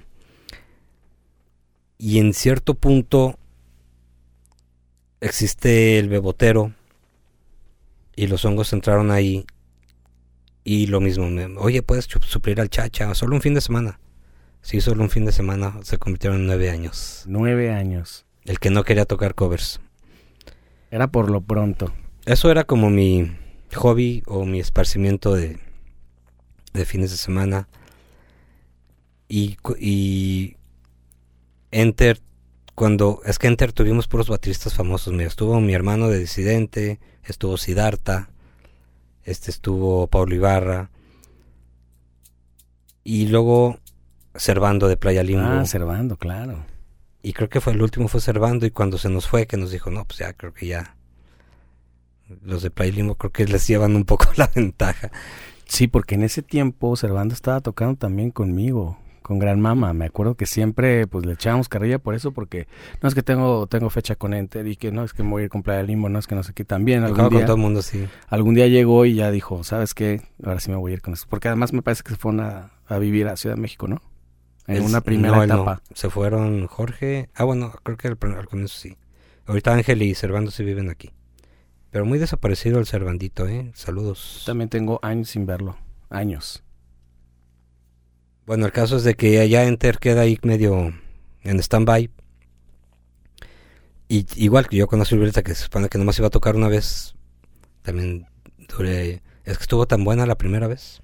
Sí. Yo no sabía. No, estuvo súper bien. Yo los, yo los vi mucho. Los vi mucho. Una fecha en Aguascalientes, porque operaron Iván, no sé qué. Yo fui de tecladista. Y toqué con las cosas de Iván, de hecho, porque no había tiempo. Un- Tuve una semana para sacar las rolas y y familiarizarme con el equipo de Iván. Y van a pasar por ti a tal hora. Y llega una limusina. No. ¿A tu casa? Sí. Y pasan por mí y luego ya, ya fuimos recolectando a los demás. Y en limusina hasta Aguascalientes. No. Y en un hotel perrísimo de cinco estrellas y el concierto perrísimo. A veces uno cree, ahí fue donde me di cuenta que a veces uno cree que un grupo no, tiene, no, no está en actividad, nomás porque no ve que aquí anda tocando. Ajá. Pero tenemos muchísimas fechas, pero todas fuera de, fuera de Guadalajara. Conocí todo México, a Costa Rica, este, Perú, Chile. Y estuvo padre toda mi experiencia con Azul Violeta. ¿Cuánto tiempo tocaste con ellos? Unos cuatro años, quizá. Por ahí como del 98, 99 al 2002, Bueno, pues, 2003. Siempre sí fue un buen rato. Solo con ese disco, ¿no? Ah, no es cierto, lo de Enter y de Fugazi fue... Te digo que tengo todo volteado. Tienes fue, que fue a partir del 2003. Y con Enter también éramos muy obsesivos porque creo que fuimos los primeros en poner imágenes sincronizadas con lo que se está oyendo. O sea, hicimos imágenes... Era una videosecuencia. Ajá. O sea, Y todo, todo salía de donde mismo. El audio y el video. tocamos este en el Hard Rock Live. Qué bonito foro, ¿verdad? Sí, y Qué chingo, este... Qué lástima. Pero fue un evento, fue un after de un evento de los 40, creo entonces estaba Elefante, La Quinta Estación, este Yuri, este Miriam, Jair, todos así. Pues cuando acabamos se nos dejaron venir todos. ¿Cómo hicieron eso? ¿Ah, sí? Nosotros queremos saber cómo hicieron eso. Y, y lo Mira, que yo se- te digo, ven a mi estudio. ¿Eh? Mira, Sí. yo te digo, tienes que venir a mi estudio primero. No, yo, yo nunca he sido... Me da risa a veces ver a la gente que, que, que- que no comparte sus secretos o que en un requinto se voltea, ¿no? Para que no lo veas. Ajá. Yo creo que la única manera de trascen- de trascender que tenemos en este mundo es dejando precisamente pues, tus, tus conocimientos a otras personas. Y a mí lo que me preguntan lo digo tal cual, cómo lo hago y por qué lo hago y todo eso así. Y sí, les explicamos primero, bueno, se grabó el video, ya se tiene un archivo de video. Y, y en un DVD, eh, el problema era que brincara. Sí, ya sé. Pero era un DVD, y era un reproductor casero de DVD, de rack. Y ahí pues tenía salida de los RCAs de audio y de video. Left, Pues, Uno era el click, otro era la secuencia y otro era el video. Es como le hacemos. Y ahí ponías la 2, la 3, la 3. Voy a traías el show, supongo. Había un menú que se veía en las pantallas y ya mi hermano, este, era, era el menú y estaba como, como el 1, 2, 3, 4, pero como con figuras, no Como sé, con el cuate, el cuate que nos hizo el arte con ondita, entonces ya la escogía. Muy chi- muy- Y con un control ahí, pum, de volada, la 4. hay, hay- hay una historia muy chistosa de ese día que me acordé ahorita. Tras camerinos, me acuerdo que estaba el galo, estábamos ahí varios. Y llegó una chava ahí medio... ¿Cómo decirlo para que no se vea tan feo y no me, no me cancelen? No te cancelen. Pues se veía como humilde, Ok. humil- hum- humildona. Oye, quiero, quiero, quiero palomear porque se va a armar el palomazo. Y yo, ya está, ¿qué onda? Sí, por favor, déjenme palomear. Pero hasta mm, molesta, la, la- o sea, Exigiendo. enfadosa. Y nadie sabíamos quién era. Y ya yo se la mandaba al galo y el galo se la mandaba a otro y ahí la traíamos como... Y así yo, "Ay, esa chava enfadosa, quién sabe qué trae. Pero como muy hippie. Hasta yo ni siquiera sabía si, si era un artista o no era un artista o si venía de... Sí, andaba ahí vendiendo algo. Sí, tal cual. Y en eso que empieza a palomear y lo oímos cantar, pues era Natalia, la de la quinta estación. Ay, ¿qué tal? Órale. Qué Y- chido. Y si nos quedamos en lo de azul violeta, bueno, o más bien vámonos a la parte de la, de la producción. Empecé a grabar mis hermanos, luego ya hicieron Disidente. Y primero grabé unos demos de ellos. Cuando todavía ni siquiera estaban mis hermanos ahí. Yo con ay, esto está muy loco. Yo concursé en un, en un concurso ok. con un grupo que se llamaba Disidentes. Ajá. ¿Que no eran entonces con Darko? Con Darko y Vera. Claro. Rubén y este Fernando, que ahorita se llama Juan. ¿Tocabas los teclados o la guitarra? Ahí toca, no me acuerdo. No, creo que la guitarra. O sea, más bien me pidieron el paro. Yo los grabé, Era algo de Bacardí, ¿cierto? sí, también ahí en el hard rock. Entonces, cuando dan el veredicto y empiezan disidente, ahí Yo pues estuve ahí. ah, todos gritamos. Tanto los disidentes como los disidentes, todos brincamos. Y ya como que no oímos la última vez. Sí, sí, sí. Fue que lo tuvieron que repetir varias veces la gente que preguntó, ¿qué dijo? ¿Tú estabas ahí? Yo estaba ahí, lo recuerdo perfecto. Bueno, Sí. y ahí conocí a estos muchachos de disidente. Y por algo me conocían de, de, de ya, ya como, pues como, no productor, porque era grabador más bien. Y que querían grabar y, y fueron a la casa y por eso conocieron a, a mis hermanos. Y no sé si yo en algún momento me van a disculpar César y el bajista, no me acuerdo cómo se llamaba como los grabé, creo que se les dije, pues todo muy bien, están re chidas las rolas, pero como que el baterista y el bajista les falta un poco de ensayo, de firmeza, precisión y demás. Talento y O sea, yo- gracia. Yo Ah. no recuerdo haberles dicho, calen a mis hermanos, o a lo mejor sí, no lo recuerdo bien. Mis hermanos sabrán mejor la historia. El caso es que ahí fue donde ya entraron mis hermanos con ellos. Creo que volvimos a grabar otro demo. Y luego ya el disco, el famoso Y si tuviera disquera, que se grabó así con, con la digital Korg. Esa era Korg. Ya me acordé. Esa sí la llegué a conocer y de ahí se iba al Soundforge. Y de ahí, track por track, no, ya tenía el, el Acid 3.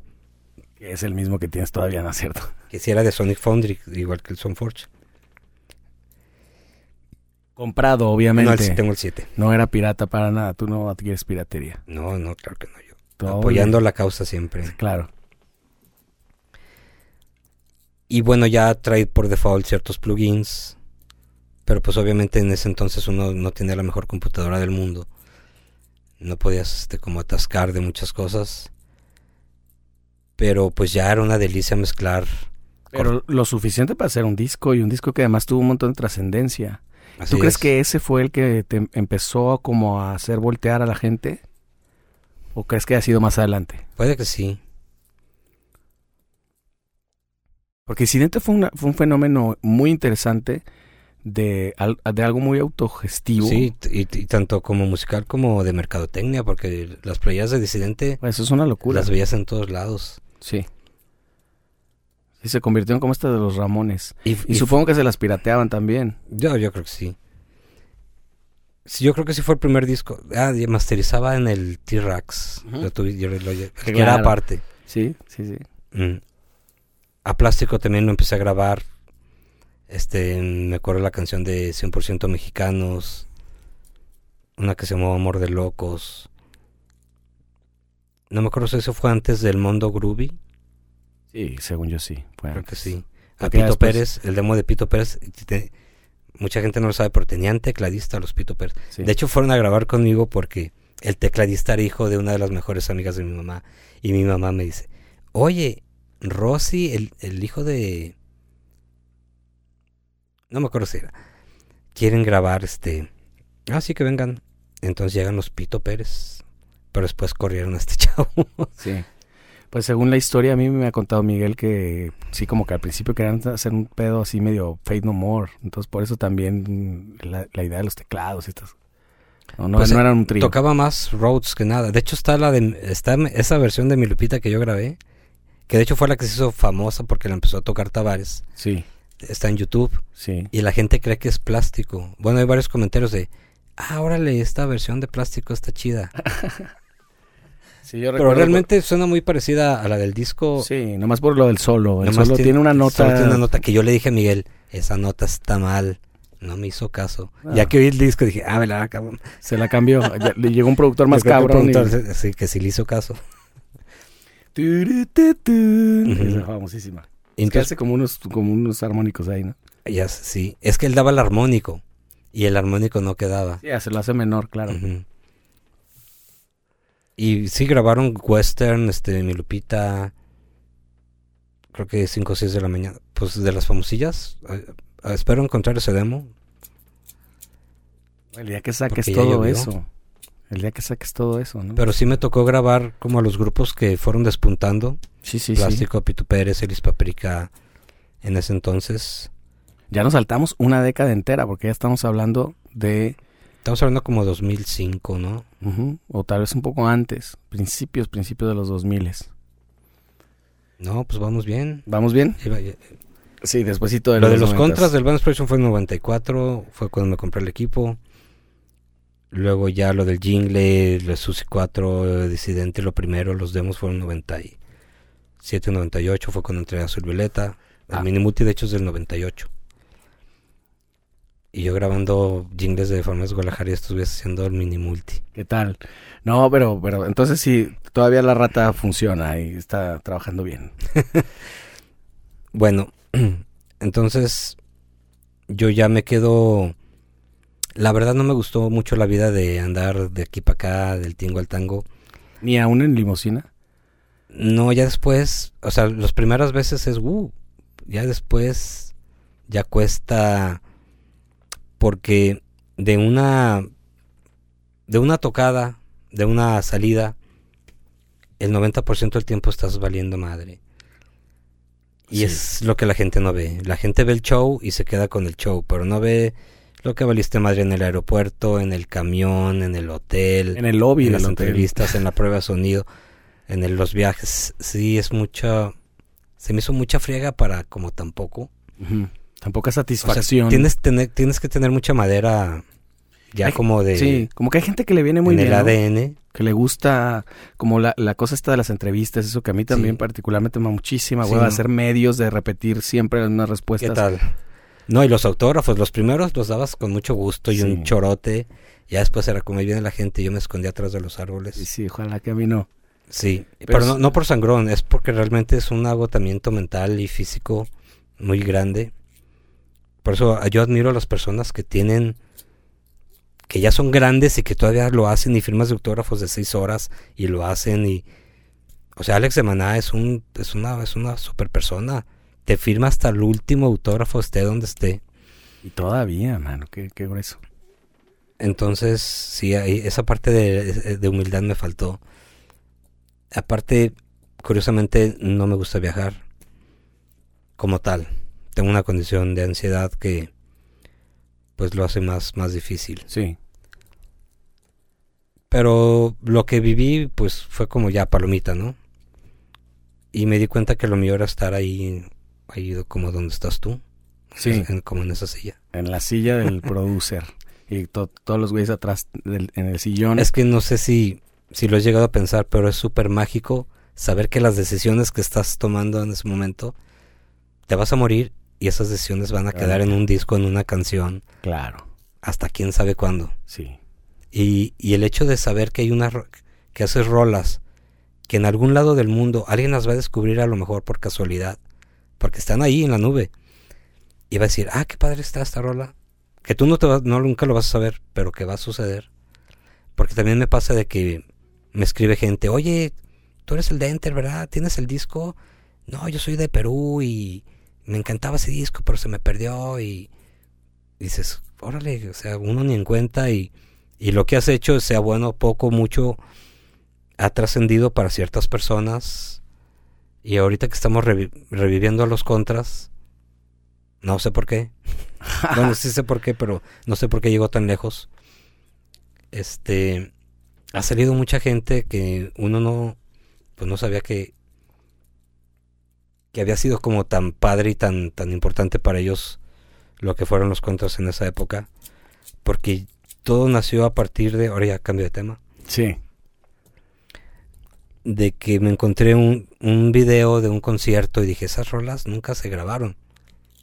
Solo están así en este video pedorro. ¿Cómo me gustaría oírlas bien? Y luego ya, Aldo, tienes un estudio de grabación. ah, pues hay que grabarlas bien. Así como sea, nomás para tenerlas bien grabadas. Y todo se salió de control y ahorita ya, bueno, ya nos firmó Buen Amor. Eh, la portada le hizo un vato inglés o europeo que ha hecho para 19 Inch Nails. O sea, en sí nos fuimos como a hacer el disco que nunca hicimos, pero lo mejor posible. Sí. Pero de manera divertida, no de manera Ya sufrida. y obsesiva, ¿no? Sí, De- no, ya a esta edad ya no lo ves así. Entonces, ahorita la diversión es hacer ese disco lo mejor posible. ¿Lo estás grabando? ¿Lo están grabando ahora o ya, lo se, grabaste? ya se acabó de grabar. De hecho, de hecho, lo estamos haciendo tan bien que ni siquiera lo mezclé yo. Ah, Para que veas. muy. Sí, lo mezcló, lo mezcló Sasha Trujieque, ¿Qué tal? Bueno, pues lo, lo que justo... pero sí lo lo mastericé yo. Ah, mira. Finalmente. ¿Y te gustó el resultado? Mucho. ¿Te gustó la mezcla? Sí, mucho, la verdad. Pero todo grabado en Remy Studios. Así es. Ah, Yuri grabó ciertas cosas ahí en su, en su casa, de programaciones y cosas así. Y entonces, pues a ver qué pasa. No es la idea como retomar carrera de giras y de... Sino como que lo de los contras quede plasmado en un disco, va a salir en vinil. Hasta estaban hablando de, de que va a salir en cassette, no lo creo. Pero se estaba hablando de eso. Yo creo que, yo creo que en plataforma, a pla- plataformas Yo en alguna junta ahí este propuse empezar a meter los cassettes y me mandaron mucho la- el chorizo. Y qué chistoso que ahora lo estén planteando. Está muy muy interesante, pero yo creo que sí sí pues sí viene de nuevo porque además había la experiencia del vinil es una, la del cassette es otra. Claro, claro. Y la neta, digan lo que digan, la más chingona es la del CD en cuanto a cómo se escucha. El pináculo de cómo se escuchaba la música chingona del CD. A ver, pero tú, yo no, yo hace mucho que no oigo un vinil como tal yo aquí tengo. en mi casa, ahorita ponemos unos de como para analizar. ¿Por qué todos dicen que soy mejor?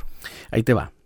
Hablando de lo del tema del compresor, es el estándar. La mayoría de la gente que dice que soy mejor escuchaba la música así. Entonces tiene una carga nostálgica muy interesante desde que pones la aguja y esto.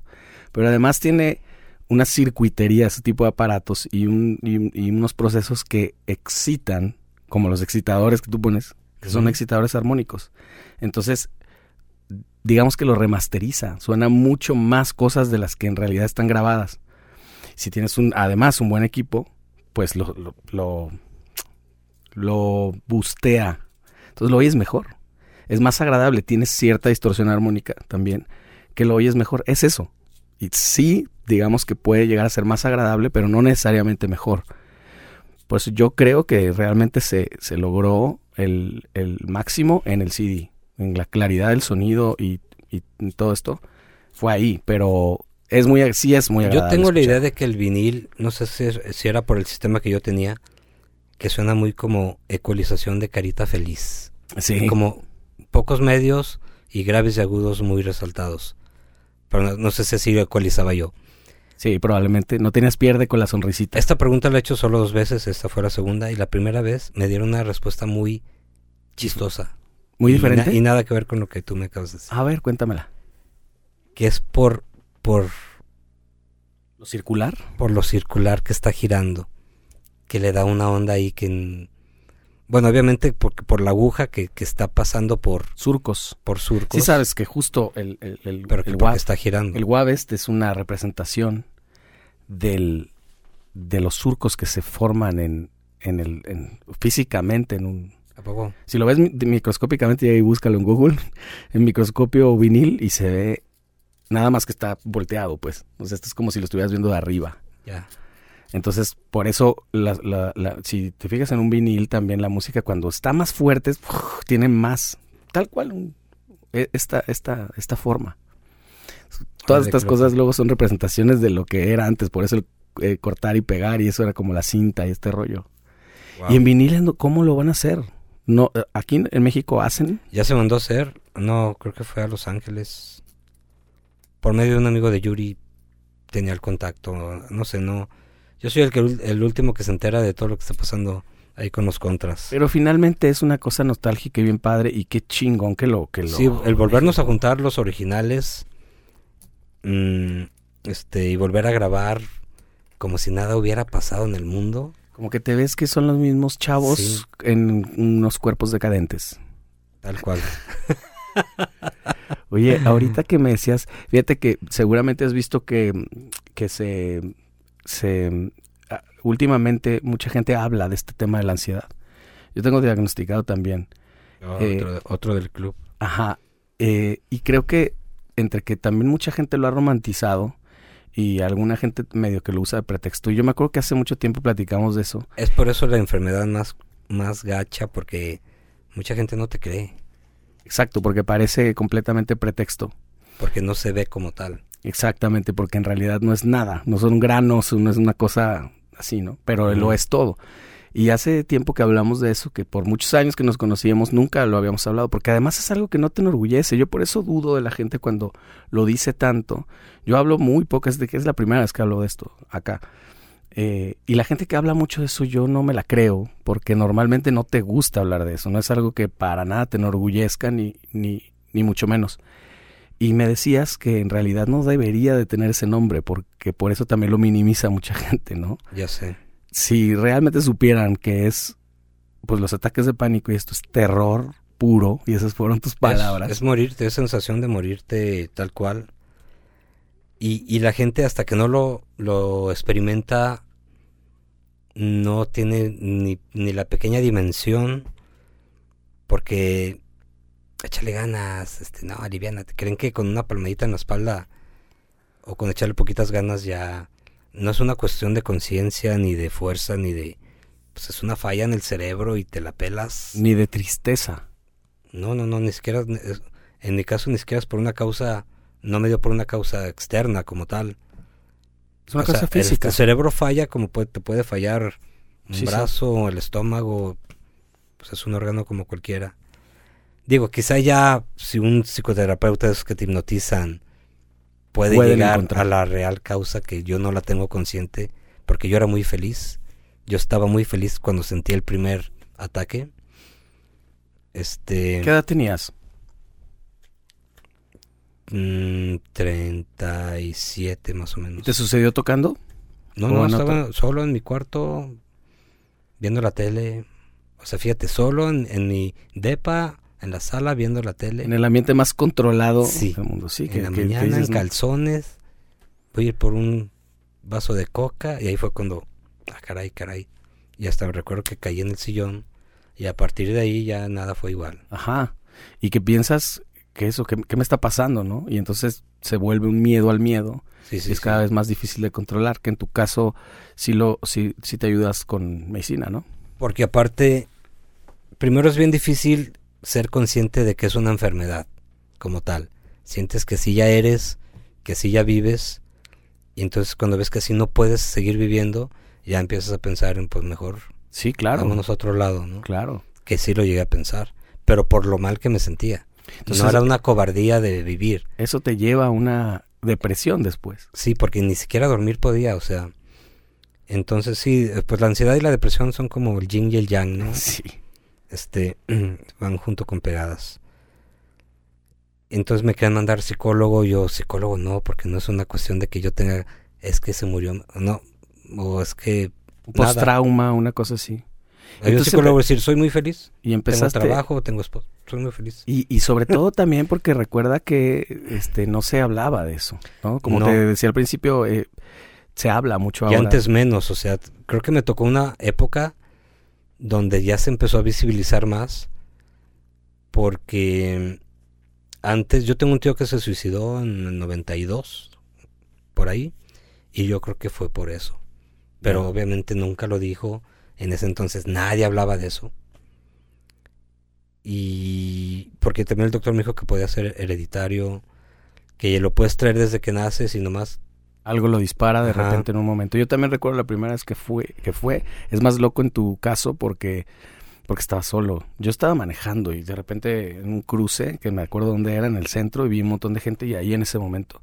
Yo llegué a, un ensayo y dije, estoy raro, estoy como mareado. Y yo juraba en ese tiempo que eran mareos, porque, porque así estás es como... embarazado.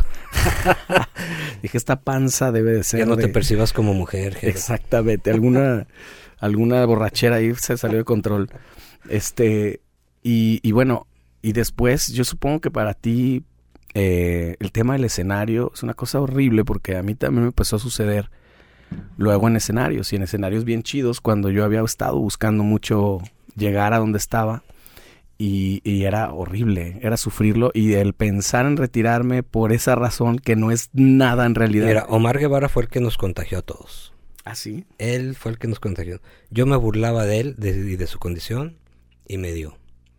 Y luego todos los que se han burlado de mí les ha dado. Sí. Entonces, Y, y, y ni siquiera es una es un tema de edad. Yo no me atrevo a decir otro músico. no, porque hay desde, hay desde niños, te puede Sí. dar cualquier edad. yo no, no acá, acá Pero no sí me- me dijo el doctor que es mucho de artistas, Sí. que es muy artística esta condición. No sé si es porque uno trae el cerebro todo el día sobrecalentado y sí, truena. a mil.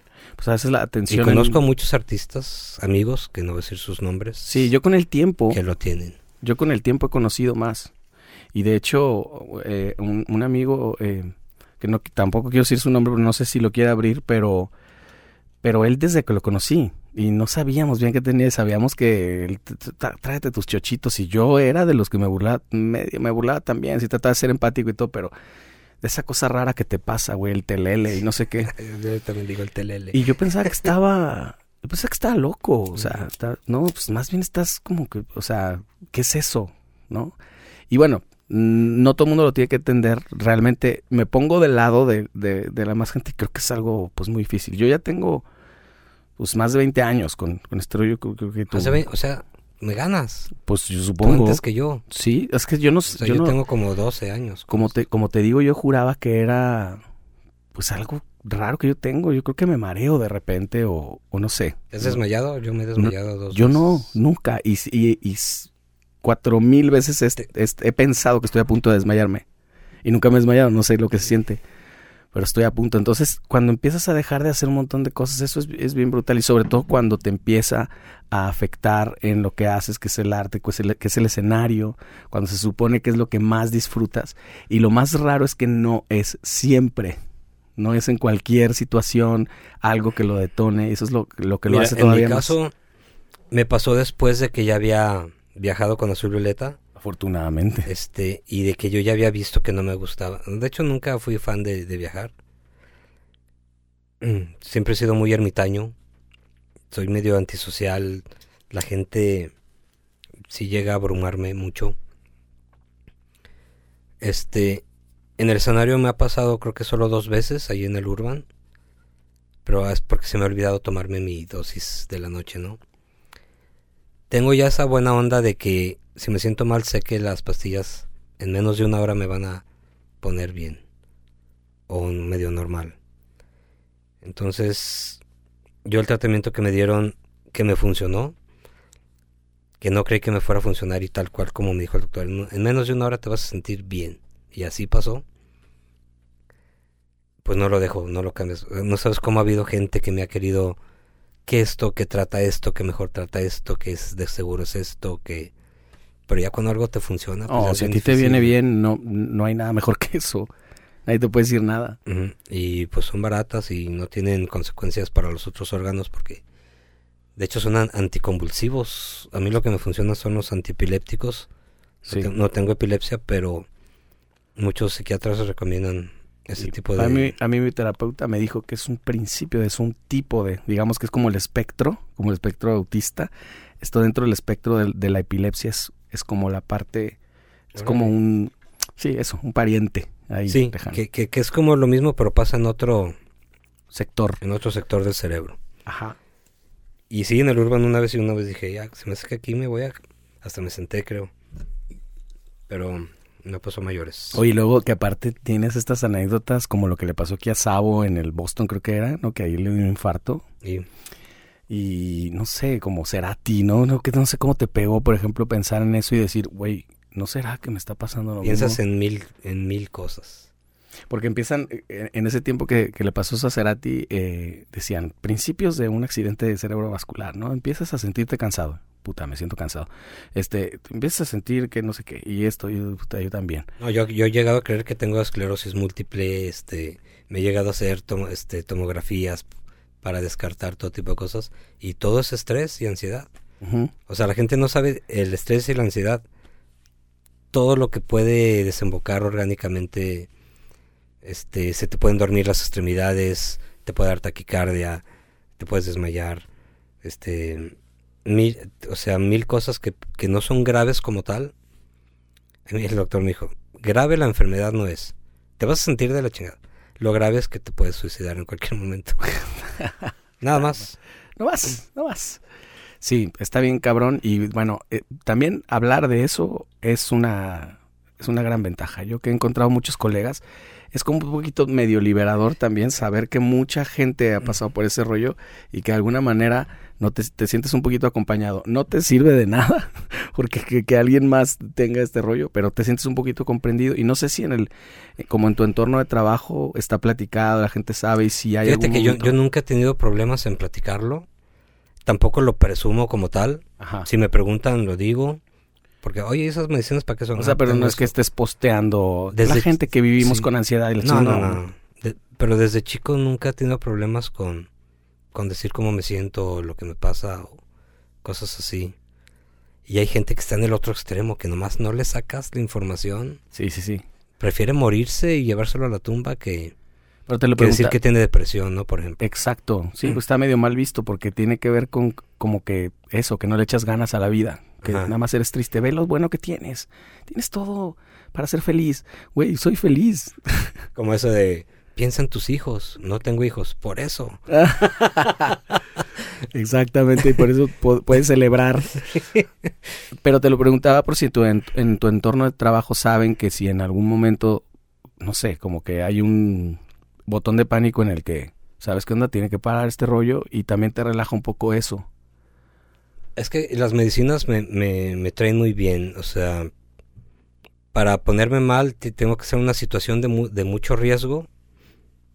No sé, un, un viernes a las 3 en el tráfico Uf, abajo de un, De un puente. de- de un puente y que vea que el carro se empieza a calentar y que voy a llegar tarde a un compromiso en el que no puedo llegar tarde. Este, ahí sí ya me pongo, en un avión supongo que me pondría muy mal Hace mucho porque que no no hay te para dónde subes. correr. Hace mucho que no me subo. Oye, el domingo me voy a subir a uno, ¿eh? Y acabo de ir este el año pasado. Es es un miedo también que estoy rompiendo. Estoy empezando a manejar otra vez para todos lados. Ya es que te había platicado eso. O sea, a partir de eso, ¿le paraste a la manejada? Sí, sí, sí, sí. Ya prácticamente manejo muy, muy poco. Pero sí, este rollo. Es que también la ciudad enferma, ¿eh? Yo creo que el entorno de una Yo ciudad. entre menos pueda manejar o ir a algún lado, mejor, porque... Aparte la gente aquí de veras maneja como, como No, no, de la- orangutanes. de la chingada. Sí. Y entonces este rollo del estudio a ti te ha venido muy bien porque estás en contacto con la música.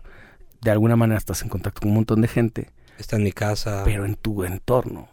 Sí, entonces eso, no recuerdo realmente alguna vez que me haya puesto tan mal grabando que les haya dicho, aquí le paramos porque me siento mal.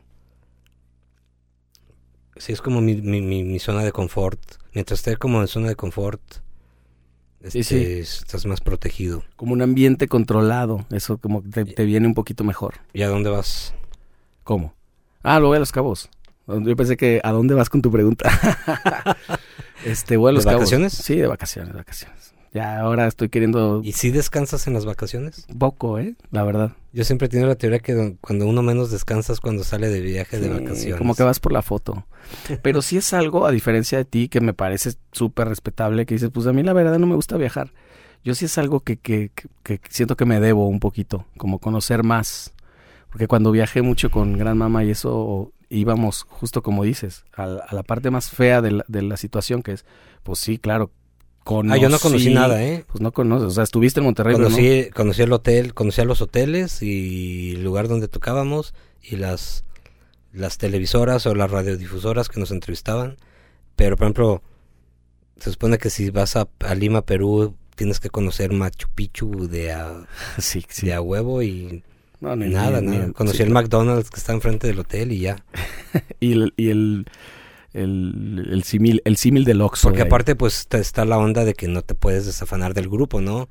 Ahí el manager, ¿qué explicación le va a dar a tus papás de que pues se nos perdió? Claro. Este, bueno, para la gente que no me conoce, tengo ansiedad, Soy Aldo Muñoz. te- soy víctima. No, bueno, empecé a producir, ya como tal, ya, ya, ya en la compu ya todo era más fácil. Yo nunca me, me, publicité como tal, todo fue saliendo de amigos, amigos, boca, rumores. Y, no sé si fue suerte, pero pues empecé a producir a esta gente que le fue muy, pues muy bien. Y me, me, hicieron como de un hombre, ¿no? Porque pues sí, desde Disidente, este Pito Pérez, este Plástico, Elis Paprika, los Afro Brothers. Y, y tocaba con nosotros Siddhartha la batería. Y él tiene un grupo que se llama Fósforo Club. Sí, lo recuerdo. Con Chabumi, con y Coco el, Ramírez. Coco y, y- y el Picho, y el, sí, el Picho. Y eran muy fans de los contras, ellos iban a los ensayos y todo. Entonces cuando invitamos a tocar a... me, me cuesta decirle Siddhartha, decir Jorge. Claro. Jorge va a ser Siddhartha. Porque le decíamos el Pitus, pero no, el Pitus no le a decir aquí. En- entró al grupo, pues el fascinado. De hecho, sale en un video de, de Enter. Busquen aire de ciudad de Enter y sale. Salimos medio caricaturizados, pero ese es Siddhartha. Y entonces, un día, un buen día nos dice, creo que los de Suez están buscando baterista. Me voy a ir para allá. Ya. Suerte de mochilazo. Pues ya nos contó que llegó, que no lo pela, que estuvo como seis horas en un sillón, mientras estaban calando otro cuate, como que se les olvidó, que ya salieron y lo vieron y, ay, se nos olvidaste. Y ya el otro día No- le habían no- dicho no, que no sí. puedes volver, eh, sí, ya le habían dicho que sí. ¿No puedes volver la próxima semana? Oye, pues vengo desde Guadalajara, no manches. Ah, bueno, como para que no diga el chavito, ven, toca una rola. Y aquí ya toca una rola y todos, "¿Mm? ¿y te sabes esta? Sí. "¿Mm? ¿Y te sabes esta? Te quedas tú. Pues ya se quedó en suave y tuvo que abandonar. Todo lo demás Que que estaba quemándolo por ahí. es el humo, es, son los efectos. Sí, espaciales. sí. Sí, entonces cuando sale el de Zoe, que hay, no sé, está su versión y está la versión de los que conocen a los de Zoe, pero no me voy a meter en eso. Llega y me dice, oye, pues tengo unas rolas que no quiero que queden nada más aquí en mi cabeza. Quiero grabarlas, ay, nomás para los compas, igual como sin pretensiones. Y yo, ¿quién las va a cantar? Me dice, pues yo. Y yo, tú no sabes cantar. No le hace. Tampoco, no me importa. Tampoco León Sí, Larregui. Sí, no, no me importa, de eso no se trata. Va. Y, y le hice el paro, empezamos a producir rolas. También divirtiéndonos. Cuando no hay, cuando no tienes ninguna presión de nada, te diviertes mucho, ¿no? Eso también está bien chingo. Sí. Sí. Cambia mucho cuando lo tienes que hacer, aunque lo quieras hacer, pero si alguien te dijo, lo tienes que hacer, te cambia todo el mood. Sí, bien, sí, sí. Y ándale que nominado al, al Latin Grammy ese disco. Y, y entonces ya cuando vi que iba en serio el segundo disco ya... No es que le echara más ganas, sino que ya como que también cambia tu perspectiva, ¿no? De, de cuidar todo mucho más. Que fue el náufrago. Y ahí fue cuando detonó nuestro amigo Jorge. Y me ha tocado, me ha tocado, yo ya aprendí a no juzgar cuando a veces creo que va a ser algo- un artista que va a romperla, no pasa nada. Cuando a veces no doy un quinto por alguien, pum. Esa es la parte que por más que digas o que pienses que tienes como muchos, mucho bagaje de producción, hay una cosa, como que hay un límite, ¿no? Hay una cosa que ya no depende de eso. Puede ser suerte, puede ser el momento, puede ser eh, eh, toda la, la suma de todos esos factores en el momento y en el lugar indicado. Yo lo que digo es que la chamba de uno como productor es tratar de dejar la canción de forma en que la mayor número de gente, eh, crítica, prensa especializada, lo que le quieras llamar, la conecte, ¿no? La, la pueda como digerir fácil. Entonces la chamba de uno es vestirla lo mejor posible. O sea, es como una, imagínate una mayonesa y tú vas a hacer el envase, ¿no? Y vas a tratar de que donde lo pongan, como que los ojos de las personas digan, a ver, esa me llamó la atención, Claro. pero por el envase. Sí, sí. Ya cuando la prueban, pues si si, no, si no está chida, pues no la van a volver a comprar. Exacto. O sea, yo llevo toda la vida consumiendo chocorroles. Y pregúntame si me sé exactamente cómo es el... Sí, el empaque. No. No, no es por eso. Porque me gusta lo que está adentro. Por eso ahora que quitaron los personajes, eso da exactamente igual, porque a ti lo que te gusta es el gancito, cabrón. ¿no? Exactamente. Entonces, pero la chamba como uno como productor creo que es vestir la canción lo mejor que pueda y estructurarla con quizá las estructuras ya probadas y comprobadas este que funcionan con la mayoría de la gente. A menos de que el grupo te pida que quiere su onda toda así marihuana, pues ya es otra historia. Finalmente también al cliente lo que pida. Pero muchas veces funges como solamente ingeniero y, a- y algunas veces de productor. ¿Tratas de separar ese rollo? Sí, pero termina siendo casi siempre igual. Siempre produces. Te vas metiendo como Sí. la humedad. O por lo menos, este, yo creo que si hacen esto, o sea, empiezo así como, aunque no soy el productor, pero creo que si hacen esto, aunque también ya ves, ya a veces aprendí a mejor calladito me veo más bonito. Sí, hay muchas veces que sí te conviene eso porque sí, te lo, si son muy reacios y tienen así como su idea, Sí. está, está muy cabrón. Aunque uno tiene que aprender a leer a las personas y saber como que quién sí te va a hacer caso y quién no, ¿no? Y fíjate qué chistoso que te autodefinas como alguien, como, bueno, a mí me da la impresión de que alguien muy bueno para las personas, pero finalmente eh, como que has, has aprendido a, a- Ah, no, sea- yo, yo ya, yo ya ahí grabando y produciendo soy como otra persona. sí, y además Soy cómico, soy mamá, soy este psicólogo. psicólogo, sí, ya eres como todo. Y te has, este, además hecho de un montón de amistades y de conocidos, un montón de gente te, te quiere, te estima y todo. También tiene mucho que ver, lo platicábamos en el podcast con, con Gonzalo, que eh, siempre has sido alguien muy generoso. Yo desde que te conocí, Sí, no te quedas creo pues que con nada. creo que nunca me vas a oír decir la palabra no Ajá. O no se puede. Nunca me da flojera hacer nada. Si a alguien se le ocurrió algo a ver cómo suena, aunque va a ser una putiza, lo hago.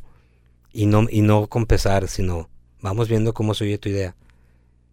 Y que muchas Pues veces sabes, dices, no va a funcionar, cabrón. no Pero a veces, a veces me llevo sorpresas, sí, ¿eh? Sí, sí, a mí me pasa. A veces en mi cabeza suenan muy mal y ya que lo oímos, ay, suena bien. O- y, suena al, bien. y al revés. Y por eso no me dan flojera, porque nunca sabes con qué te vas a encontrar. Si no hay malas ideas. Bueno, no sé. Probablemente sí.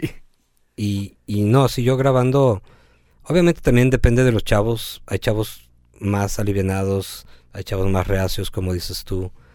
Pero pues siempre trato de llevar la fiesta muy en paz y, y que la grabación no sea tediosa, no sea bajo presión. Como también fui músico y fui chavo y yo a Claro. mí se me tocó ir a los estudios donde cada que respirabas y cada minuto te, Te costaba. te costaba una buena lana. Yo por eso no cobro por tiempo, es como hasta que hasta Por que estén hasta que estén este 100% conformes, va. Y en tu estudio nunca te está haciendo falta chamba. Afortunadamente no. O sea, ya sea de una cosa o de otra, este siempre tengo mucha chamba atrasada. qué voy chido. de hecho te voy a pasar yo creo algo ya. sí, por favor. Hay cosas que sí puedo, muchas cosas que puedo hacer. Y esas cosas que te dan hueva, como afinar voces y eso. Yo ya soy experto en eso. Cuantizar la batería Sí. eso, todo eso. Sí, sí, sí. Muchas cosas técnicas, la talacha. Este, y pandemia, por ejemplo, ¿cómo te fue? No, muy bien, yo no la sentí. Para nada. Dejaste de tocar, eso sí, en vivo. Sí. Pero creo, creo que ya lo necesitaba. Qué bueno también, Sí, también. muy ya, ya le había perdido el- más o menos el gusto. Oye, y Me ahorita llegué a dormir varias veces tocando, ¿eh? ¿En serio? Sí.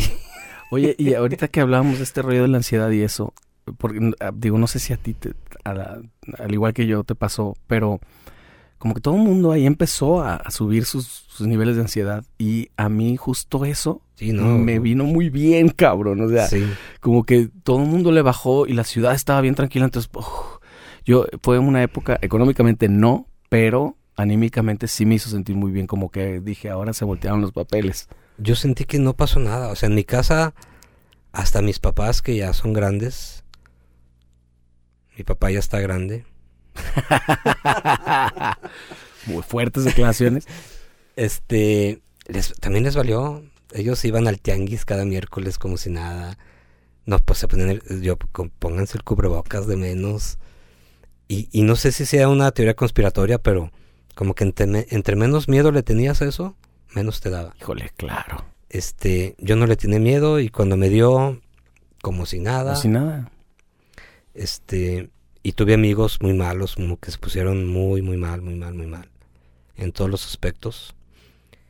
Y sí, fue una cosa muy entre psicológica y, y real y al mismo tiempo irreal porque no se sabía realmente cómo actuaba o en ciertas personas actuaba diferente. Supe de una señora que jamás salió de su cuarto y aún así le dio. Sí, es, es, Entonces, es cosas muy raras. Sí, sí, sí. Claro. Pues qué chingón que no, que siempre tengas eh, chamba. Yo creo que eres un referente y te insisto desde hace varios años ya que te insisto.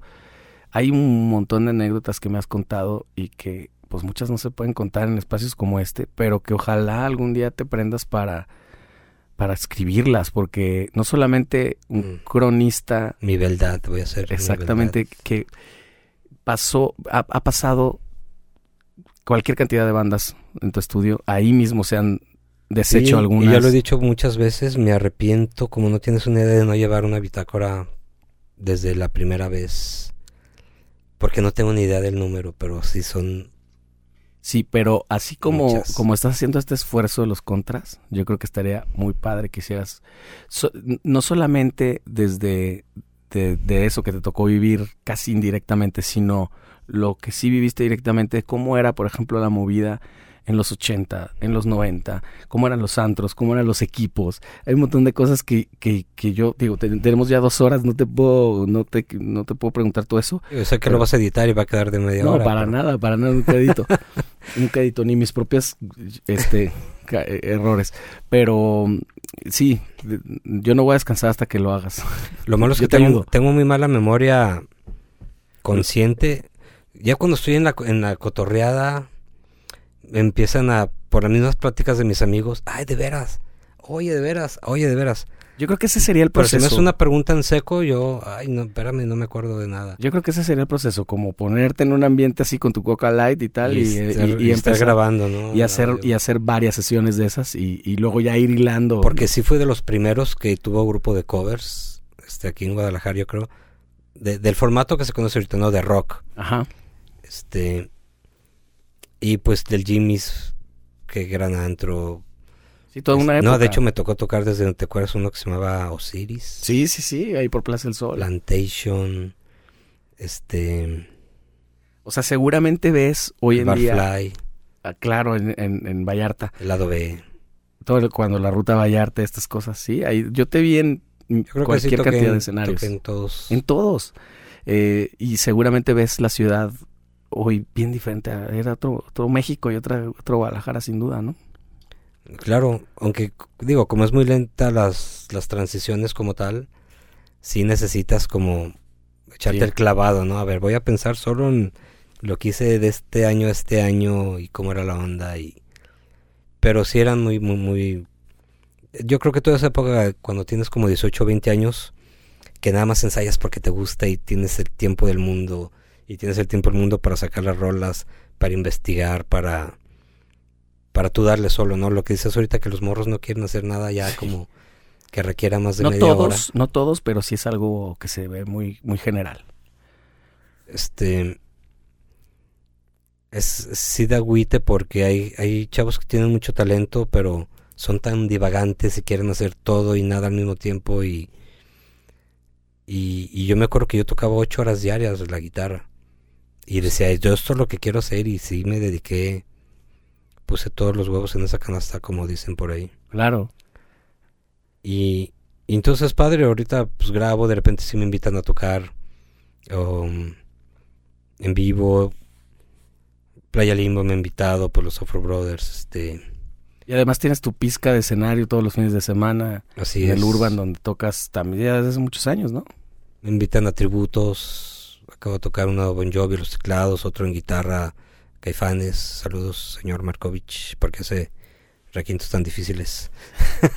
Ya lo voy a invitar a ver si me dice que sí, es muy difícil, pero a lo mejor viendo, después de ver este, a lo mejor me dice que sí en una de esas que venga. Pues Aldo, ha sido un placer que me hayas acompañado, que te hayas dignado a salir de tu estado ahí catatónico interesante. No, fíjate que aún así siempre tengo la... Si digo humildad, se va a ir como falsa humildad, pero la humildad Pero es la verdad. de, de a ir a todo lo que me invitan. Qué chingón. O sea, creo que es raro alguien que diga, no, yo lo invité a tal cosa y no, no quiso. Es raro.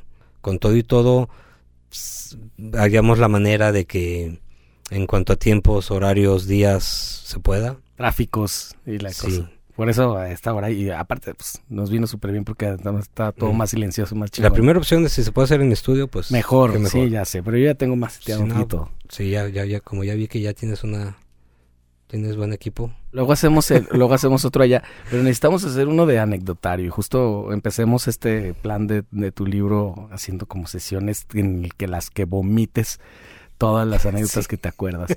Te agradezco mucho, Aldo. No, no, a ti, Jero. Y este, es padre que sigas haciendo esto porque pues, si no, no va a haber nada. Exactamente, es como dejar doc- documento ahí, ¿no? Exactamente. Chingón. Pues muchísimas gracias, nos vemos la próxima. Hasta luego, chavos. Yeah.